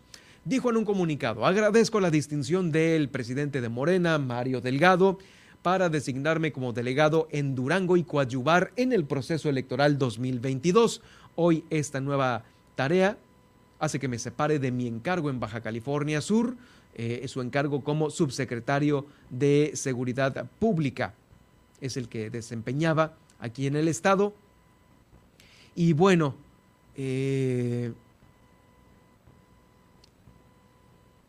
había sido invitado por el gobernador del estado, Víctor Castro Cosío, a ser parte de su gabinete y hoy deja esta encomienda para irse a Durango. Agradezco la confianza del gobernador Víctor Castro Cosío por permitirme acompañarlo en su administración y en esta nueva encomienda. Bueno, pues vamos a ver cómo le va allá en Durango. Platicaremos ya con él próximamente. Vamos a la pausa.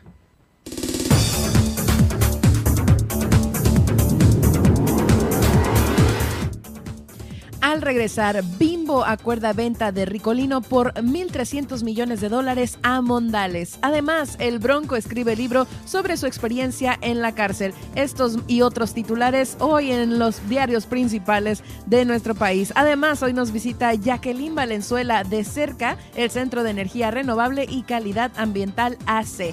Quédate al cierre de esta emisión en Milet Noticias Baja California Sur. En un momento continuamos.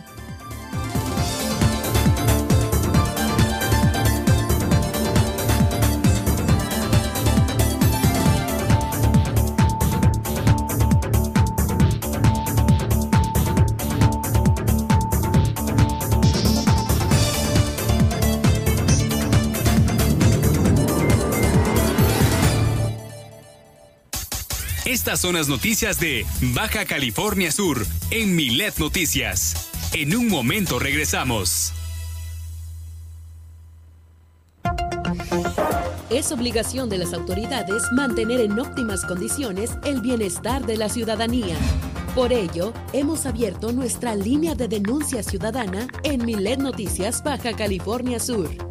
Escríbenos al WhatsApp 612-205-7777. Fácil, para que no lo olvides. 612-205-7777. Milet Noticias, Baja California Sur. Estás escuchando Milet Noticias Baja California Sur. Desde La Paz por el 95.1 FM y Los Cabos por el 91.5 FM. ¿Sabías que la principal causa de siniestros viales es el exceso de velocidad?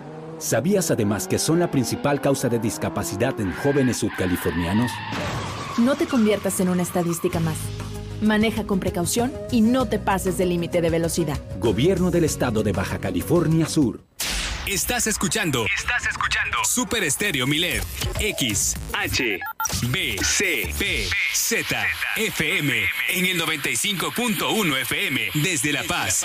Y X, H, M, P, J, FM. En el 91.5 FM. Desde Los Cabos, Baja California Sur. Super Estéreo Milet. Emisoras integrantes de Grupo Milet México.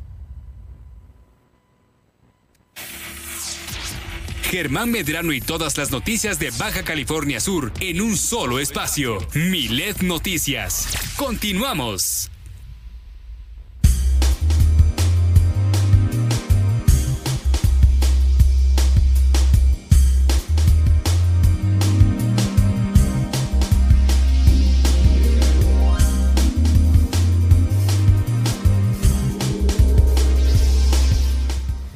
Híjoles, Nadia, a veces te guardas lo mejor para el final, ¿eh? No, me quedé eh, impresionado por esta nota que acabas de dar en el, en el bumper sobre qué diablos tiene que hacer haciendo el Bronco de haciendo un libro de su experiencia en la cárcel. Mucho no sé tiempo qué. libre. Mucho tiempo libre, qué onda, ¿no?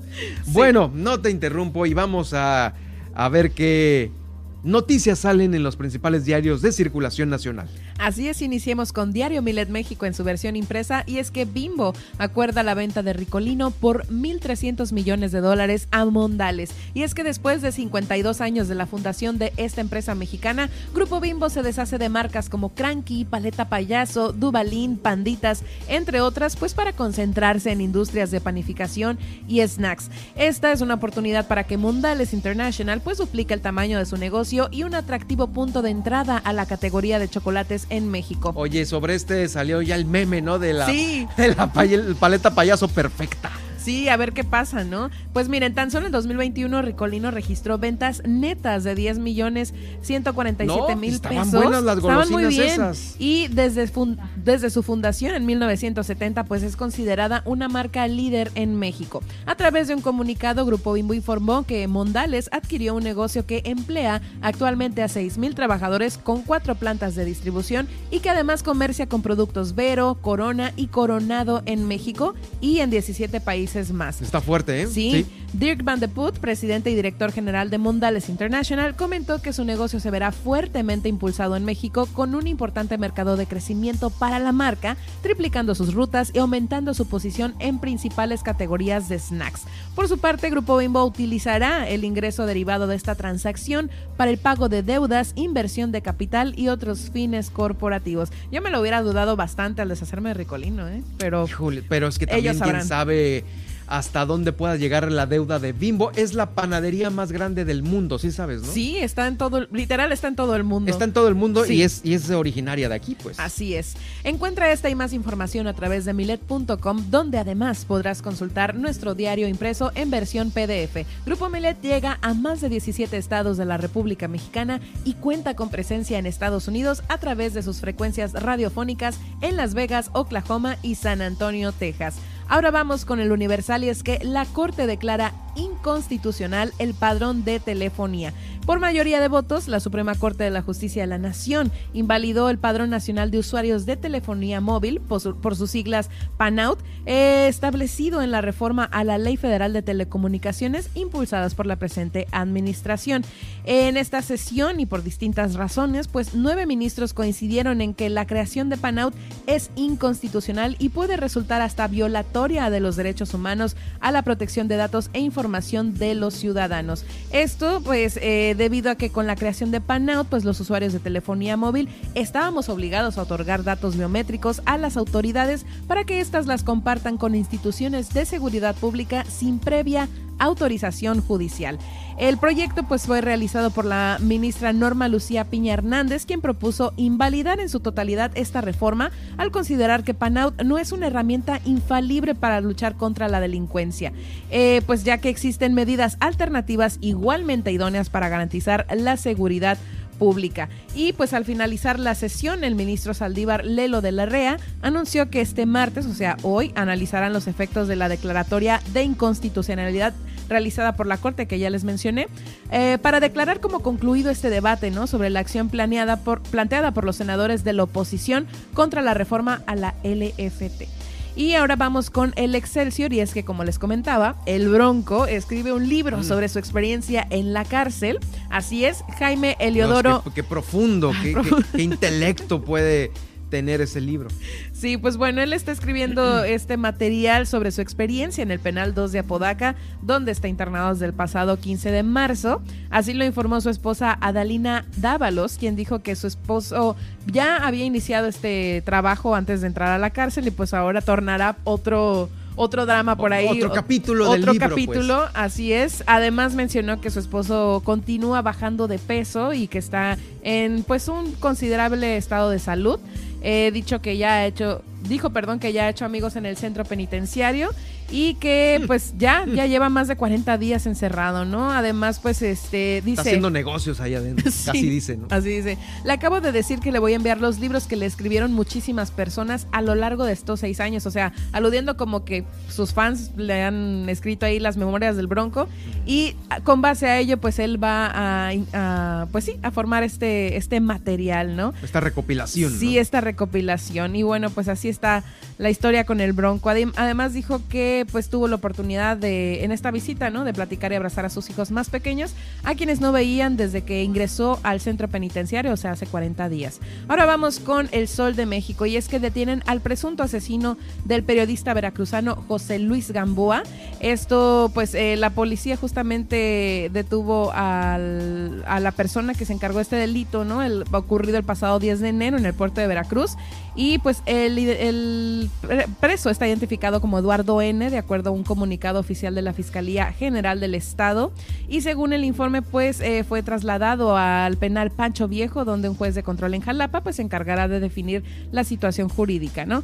Eh, fiscales, peritos y policía ministerial pues desarrollaron una investigación exhaustiva y pues tras identificar al presunto asesino del comunicador, solicitaron a la autoridad judicial girar la respectiva orden pues de aprehensión, ¿no? Por el delito de homicidio doloso calificado.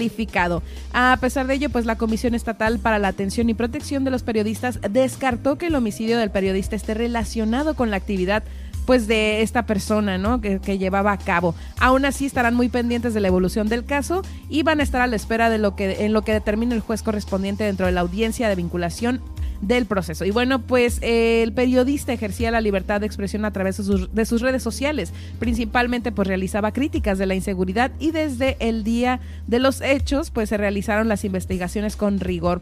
Él fue eh, pues fue asaltado, o sea, él fue el producto de, su, de esto fue un asalto justamente en el fraccionamiento Floresta de esa ciudad el 10 de enero de este año. Y pues además, eh, fíjense que eh, declararán mañana la invalidez de la revocación de mandato. Justamente el Tribunal Electoral pues tiene listo ya el dictamen que pues va a, hablar sobre esto, ¿no? Ya que no se cumplió la participación del 40% de las personas inscritas en la lista nominal de electores y pues eh, se preparará una sesión solemne, ¿no? Como la que se realiza al validar las elecciones presidenciales, en las que estarán presentes todas las magistradurías de la Sala Superior, entre ellos Adán Augusto López, representando al presidente Andrés Manuel López Obrador, así como el consejero presidente del Instituto Nacional Electoral, Lorenzo Córdoba. Y bueno, pues en la primera propuesta de este dictamen de 59 páginas, eh, se habla de que existió una omisión legislativa por la tardanza para emitir las reglas del proceso de revocación de mandato, con lo que se vulneró la integridad del proceso y disminuyó la certeza de la ciudadanía y los actores políticos. Y pues esto lo vamos a estar siguiendo y a ver qué pasa y en qué resulta, ¿no? Porque pues también abordaron todas estas eh, inconsistencias, también las faltas de las autoridades al estar en la campaña, ¿no? De esta consulta. y pues sí, seguramente sí se, se, va a invalidar, pues porque ya hablaron de este 40%. Que no le llegaron. Que no le llegaron, exactamente. Gracias Nadia, vamos a, a estar atentos de lo que se genere todavía aquí más en el noticiero sobre esta y más información.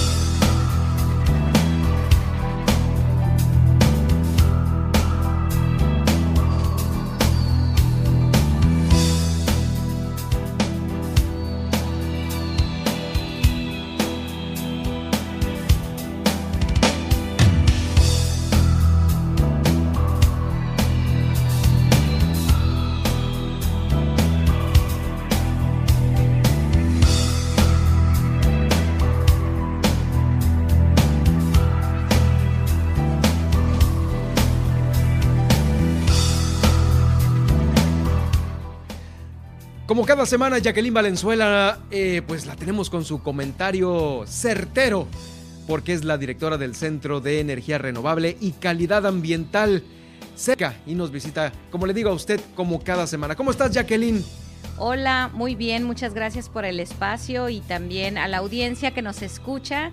Y el día de hoy, pues la bienvenida al calorcito, ¿qué tal? Como dices, no, eh, se asoma el verano, eh, da muestras de que ahí viene ya eh, para, híjoles, pues para ponerlos en jaque, tanto autoridades como también a la ciudadanía misma con las altas temperaturas que ya todos conocemos de aquí de la ciudad, pero son probaditas pequeñas sobre lo que ya tenemos que hacer, primeramente como ciudadanos para estar listos con a lo mejor con alguna con algún equipo eficiente. Así es, mira, el día de hoy pues más que hablar de la agenda pública, nos vamos a a ir un poco a lo que podemos nosotros hacer respecto a lo que nos viene. Claro que todos los veranos se presenta en las ciudades del norte, en esta estación que ya ahorita vemos que está entrando y que de repente es curioso porque hemos vivido todo el tiempo en climas extremos, pero como que estamos en la parte del otoño, invierno, entre comillas, y se nos olvida el calor. Entonces, tenemos estas probaditas de estos primeros días que empieza abajo de los 30 grados por ahí, perdón, arriba de los 30 grados y empezamos. Es que no había hecho tanto calor, es que este calor se ve que viene muchísimo más intenso. Algo hay de eso, algo hay de eso, por supuesto, ya está medido en diferentes ciudades que tienen climas extremos que precisamente los veranos son más intensos. Oye, ¿nosotros estamos ubicados como una ciudad con clima extremo? En, oficialmente estamos como en las ciudades del norte donde tienes este clima extremo, digamos, tienes altas temperaturas en el verano, bajas temperaturas en el invierno, no, no estamos clasificados como clima templado, ¿no? Que es un clima que varía entre un, un, estado del tiempo que principalmente varía entre los 26, en donde todo el mundo quiere vivir, ¿no? Entre los 23, 29 grados, prácticamente todo el año. Entonces, los, los, los lugares que están clasificados, ese es el templado, exactamente. Los lugares que están clasificados como extremosos son precisamente que tienes en una temporada del año un clima que va marcando a, a la parte pues ahora sí, como lo dice su palabra, extrema, en temperaturas de pues. frío, exacto, y tienes otra temporada del año en donde se te va al otro extremo, digamos, la temperatura. Entonces, así es como estamos clasificados, pero curiosamente, en el tema de tarifas, en el tema de tarifas de la Comisión Federal de Electricidad, no estamos clasificados en la tarifa de mayor calor. Entonces, la Comisión Federal de Electricidad, para poderte aplicar el subsidio que entra en verano en los lugares de alto consumo, que eso es algo que hay que aclarar con la audiencia, que precisamente en las temporadas de verano, en los estados principalmente del norte, empieza a operar un subsidio, un subsidio federal. Pero aquí vemos que, también se aplica en el recibo, yo lo he visto, subsidio. Sí, exacto, exacto, pero en el verano tienes un subsidio al alto consumo porque empezamos a prender nuestros aires acondicionados. Ah, Tiene que ver con el tema de la climatización. Entonces, con este tema de la climatización, entra un subsidio principalmente para los estados del norte o que tienen estas características de altas temperaturas. Entonces, las tarifas eléctricas están clasificadas precisamente tomando en cuenta uno de los parámetros es la temperatura, 1A, 1E, 1F. La 1F es la que es la que tiene el mayor subsidio porque tiene las mayores temperaturas, digamos. Esto lo tiene Sonora, lo tiene Baja California. Mexicali. sí, ¿qué decimos? Ya ni siquiera alcanza la clasificación. Entonces, digamos que cualquier, cualquier estado o ciudad que esté arriba de los 40 grados centígrados entra en la mayor eh, renglón de subsidio en es el verano. ¿La 1F? Es la 1F, exactamente. Entonces, eh, curiosamente, Baja California Sur está en un rengloncito atrás. O sea, no nos tienen clasificado como la mayor, la mayor temperatura, digamos, estamos en un rengloncito atrás y eso es algo que también hemos puesto en la agenda federal. ¿Con qué dispositivos toman la temperatura? Eso es lo primero que quisiéramos saber. ¿Y quiénes y en, y en qué lugares, no? Sí, aquí debo de referir que es la Conagua. El referente y el mm. encargado de tomar las temperaturas a nivel nacional es la Conagua. Ah, Entonces, pues mira, ahí está, para no crucificar otra vez a la comisión. Sí, no, no hay que crucificar a la Comisión Federal de Electricidad, solamente toma los registros que tiene Conagua.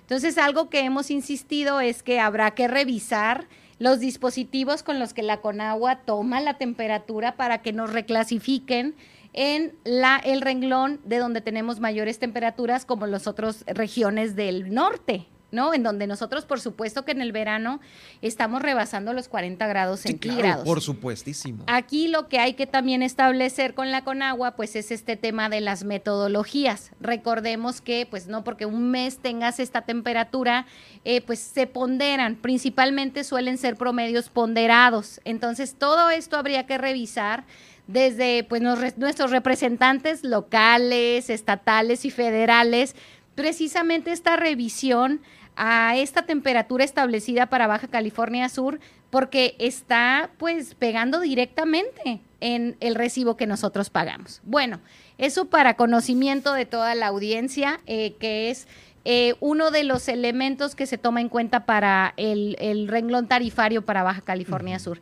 Ahora, bueno, pues ya empezamos, ya empezamos a ver que entonces si dejo el auto eh, en el sol, pues ya prácticamente me subo y empiezo a quemarme, que es una de las características en el verano, que pagas por sombra, literal pagas por sombra, porque... Eh, tiene efectos negativos cuando el auto está en el sol. Vamos a hablar de la parte de salud, por ejemplo. Eh, no se ha difundido mucho la información de que el plástico de los mismos automóviles al estar en exposición a altas temperaturas demasiadas horas, pues empieza a expedir emisiones. ¿no? Que no vemos, que son invisibles y que se concentran dentro del mismo auto. Entonces, cuando estamos teniendo nuestro auto en exposición al sol, porque no hay de otra en altas temperaturas, se recomienda ventilarlo. En cuanto nos subimos, hay que ventilarlo para que todo lo que está atrapado ahí salga. Y bueno, también eso ayuda a que no conserve el calor que ya tuvo durante horas. Esta lógica también aplica para nuestras casas habitación. ¿Qué sucede en nuestras casas habitación? Nos vamos todo el día, está todo cerrado y prendo el aire acondicionado a 18, a 18 grados y los que tienen 16, que son americanos, pues a 16. Entonces, es contrario lo que yo estoy haciendo. Primero necesito seguir esta misma lógica que estoy diciendo del auto con nuestra casa. Hay que ¿Pero por qué en la casa? Porque todo el día está encerrada, si nosotros no estamos ahí, entonces en la mañana amanece, amanece fresco, conforme va pasando el día se va calentando por la exposición directa que tiene al sol, eh, las casas ahora pues son la mayoría de cemento. El cemento es un material muy, muy caliente, digamos, no es nada térmico. Entonces, nuestras casas se vuelven unas pequeñas, eh, ¿cómo decírtelo? Cabañas de calor. Entonces llegamos nosotros a las 5 de la tarde, con muchísimo calor, entonces voy a llegar y voy a prender el aire acondicionado, pues claro. claro, sí, claro. Claro. Porque es lo que tengo que hacer. Sí. Y ponérmelo en la cara, así como le hago también en el auto. Ajá. ¿Por qué? Porque eso me va a quitar el calor. Entonces, bueno, necesitamos salirnos de esas reflexiones, eh, digamos, un poco arraigadas y pensar las condiciones del lugar en, en donde yo estoy. Eso es lo importante para que el calor pueda disiparse y yo pueda estar en un lugar más fresco. Tenemos que conectar la idea de que ventilado va a traer, por ende, una temperatura más fresca. Entonces, llego a mi auto, lo ventilo, bajo todos los vidrios mientras voy circulando. Posteriormente puedo prender el aire acondicionado y voy a ayudarle yo también en términos de eficiencia a que la temperatura a la que yo quiero que el auto esté en el interior rápido, se ponga más rápido. Sea más rápido. La misma lógica en nuestra casa. Llego a mi casa, abro todas las ventanas para que precisamente ese calor que se concentró durante todo el día pueda salir y posteriormente entonces ya puedo encender mis aires acondicionados porque ya el calor acumulado, el que está generando esa temperatura, le estoy ayudando a que se vaya a otro lugar. Oye, y si por ejemplo, este, ya sabes, ¿no? Que a veces hay, hay que pensarle un poquito más porque si tú dices, ay, pues le voy a poner un árbol afuera a la casa, al lado de la ventana, para que pues se refresque y esté entrando, pues, que no me dé directo el sol y, ¿no? y tenga más sombra. Sí, pero da la casualidad de que el árbol a lo mejor consume mucha agua. Exacto. Ese es el punto, ¿no? O sea que ya hay que ver ahí más adelante de que qué árboles son los ideales aquí en este estado, en nuestra ciudad, para plantarlos sin que nos signifique que vamos a desperdiciar agua, porque a veces igual y no, pues es que no tengo agua ni para mí, ni para bañarme. Exacto. Y pues mucho menos para el árbol, ¿no? Entonces pues ahí ya desperdiciamos un, un, árbol, una, una reforestación en nuestra casita y pues ya no se pudo hacer, ¿no? Exacto. Aquí hay que irnos otra vez un pasito más atrás para ver cómo es que se están construyendo las casas. Ahorita sabemos que hay una política de, construcción y que hay estos reglamentos que indican cómo se deben de construir las casas, pero desafortunadamente no incluyen de manera normativa, es decir, obligatoria, eh, características bioclimáticas. Ahí es donde tenemos el gran problema. Nosotros ahora como usuarios estamos solucionando algo que no se previó desde la parte de la planeación. Entonces, tenemos cemento en la banqueta, cemento en la casa, En las paredes, sí. cemento en las paredes, cementos en todos lados. ¿Y qué hacemos también en estos luego nuevos desarrollos? Como no nos gusta la tierra, pues hay que ponerle grava. Más temperatura todavía le agregamos. Entonces, imagínate, estar rodeado precisamente por materiales que concentran el calor. Entonces resulta que no nos damos cuenta por qué tenemos tanto calor, hasta en la parte de los pies empezamos a sentir precisamente este calor que nos agobia, nos pone de malas. Y aunque nunca lo hayamos conectado, esto tiene que ver en cómo convivimos dentro de nuestras casas.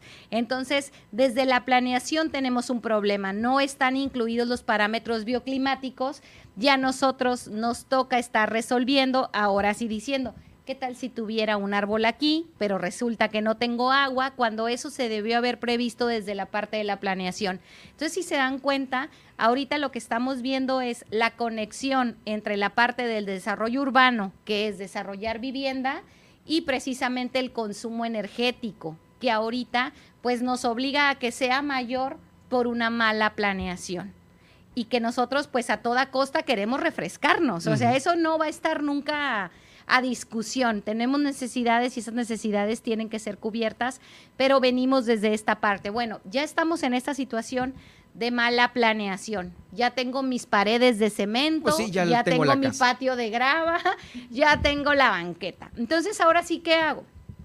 ¿Qué hago precisamente si es que puedo elegir? Porque aquí hay dos escenarios. Uno es trabajar con lo que ya tengo, en ese sentido, rento una casa que ya tenía un aire acondicionado que es súper ineficiente y no tengo recursos para cambiarlo. Y el escenario dos, yo puedo elegir y tengo los recursos para poder hacer algunas mejoras. En el primer escenario, estamos hablando de que las personas pueden llevar a cabo prácticas que no cuestan, que no incluyen la parte de la sustitución del equipamiento que se tiene en casa. Entonces tú ahora pones el, el ejemplo, bueno, un árbol. Bueno, no, un árbol no es posible porque si no tengo, y además, de hecho, también tenemos que pensar mucho en el recurso del agua, que es escaso, pero ¿qué tal que pongo una sombra? Y no estoy hablando de una malla sombra instalada que me va a costar tanto. Estoy hablando de lonas que a veces eh, dejan en las mismas, en la misma calle o en las mismas eh, basura. Eh, la parte de lonas que no se utilizaron, lonas de eventos, lonas en, en- en- en fiestas o en festivales infantiles, reutilizar, u- primero ubicar algún tipo de lona, tela que tenga una, ex- una, una extensión amplia y entonces ver de dónde puedo yo colgar esa lona, en dónde la voy a colgar, en el lado donde da mayormente el sol en la parte de la tarde, es donde más estamos concentrando porque ya tiene días, perdón, ya tiene todas las horas que está ahí pegando el sol. Entonces, pongo la lona ahí de manera en que evito que esté pegando el sol de manera directa.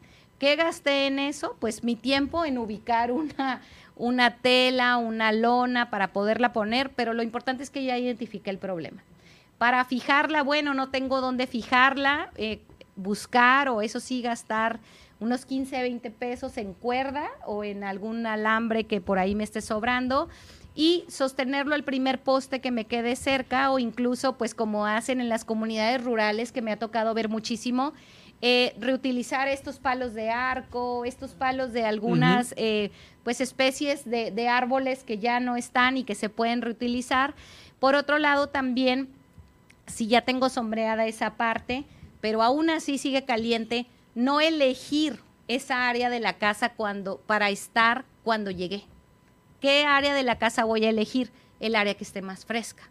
Entonces, eso también nos ayuda. Tarde o temprano, si ventilé la casa, la casa va a obtener una temperatura menor, la temperatura va a bajar. Entonces, eso también es una práctica que yo pues muevo muebles o me, me- me voy a esa parte de la casa en la que está más fresca al horario que yo llego. Aquí el gasto, como lo reitero, es mínimo y es una práctica muy, muy... Y eso eh, va a reducir obviamente los consumos de aire acondicionado más rápido, se va a enfriar más rápido la habitación, no sé, cosas así. Así es, sobre todo me va a alejar del sentido de urgencia, porque cuando tenemos calor, urge, Sí. urge enfriarme, necesito enfriarme. Entonces, conforme yo llego a un espacio que no está tan caliente, ese sentido de urgencia disminuye para que yo pueda, de cierta manera, tener ahora sí literal el concepto la cabeza más fría Ajá. para poder tomar decisiones. Ok, entonces ya hacemos eso eh, de, manera, de manera frecuente. También otra cosa que no nos damos cuenta es los beneficios de la ventilación cruzada. ¿Qué significa esto? Que en un extremo de la casa haya una ventana que está abierta y en el otro extremo haya otra ventana. Si solo tengo una, entonces abro las puertas. Aquí es ejercer, eh, digamos, las fuerzas sí, físicas, sí, ¿no? Donde por donde entra el aire por un lado que tiene que, salir, exactamente. A veces lo que hacemos es que solo abrimos una ventana y decimos porque la casa no se ventila. Entonces hay que aprovechar los beneficios de la ventilación cruzada. Es más, la ventana del baño. Esa la abro, abro las puertas Y la única eso, ventana que tengo, pues, está. exactamente, ventilación cruzada y eso tampoco me costó nada. Ahora, también otra práctica de eficiencia energética es elegir a la hora que voy a cocinar. Porque si tengo la noche para cocinar en el verano, en caso de que esto se pueda hacer, puedo preparar la comida que voy a, a consumir en el día, si los tiempos me lo dan, sabemos que muchas personas no les da ese tiempo, cocino en la noche y consumo en el día. Bueno, nos vamos a ir ya rápidamente, tenemos el corte encima. Vamos a escuchar tu podcast eh, más tarde eh, con las recomendaciones que nos acabas de dar, Jacqueline. Jacqueline, la directora de Cerca aquí en este estudio. Y eh, vamos a todavía... Vamos en la siguiente sesión, continuamos con estas prácticas. Súper de acuerdísimo con esto. Ella es directora del Centro de Energía Renovable y Calidad Ambiental para que usted, híjoles, no le llegue tan duro este próximo verano. Muchas gracias, Jacqueline. Gracias, buenas tardes. ¿Dónde te escribimos, Nadia? Gracias por, eh, gracias por toda la información que nos diste el día de hoy. Pueden encontrarme en Facebook como Nadia Ojeda Locutora y en Twitter como arroba guion bajo Nadia OB. Y yo soy Germán Medrano, lo espero mañana. Sígame en Twitter en arroba Germán Medrano y en Facebook en Germán Medrano Nacionales. Muy buenas tardes.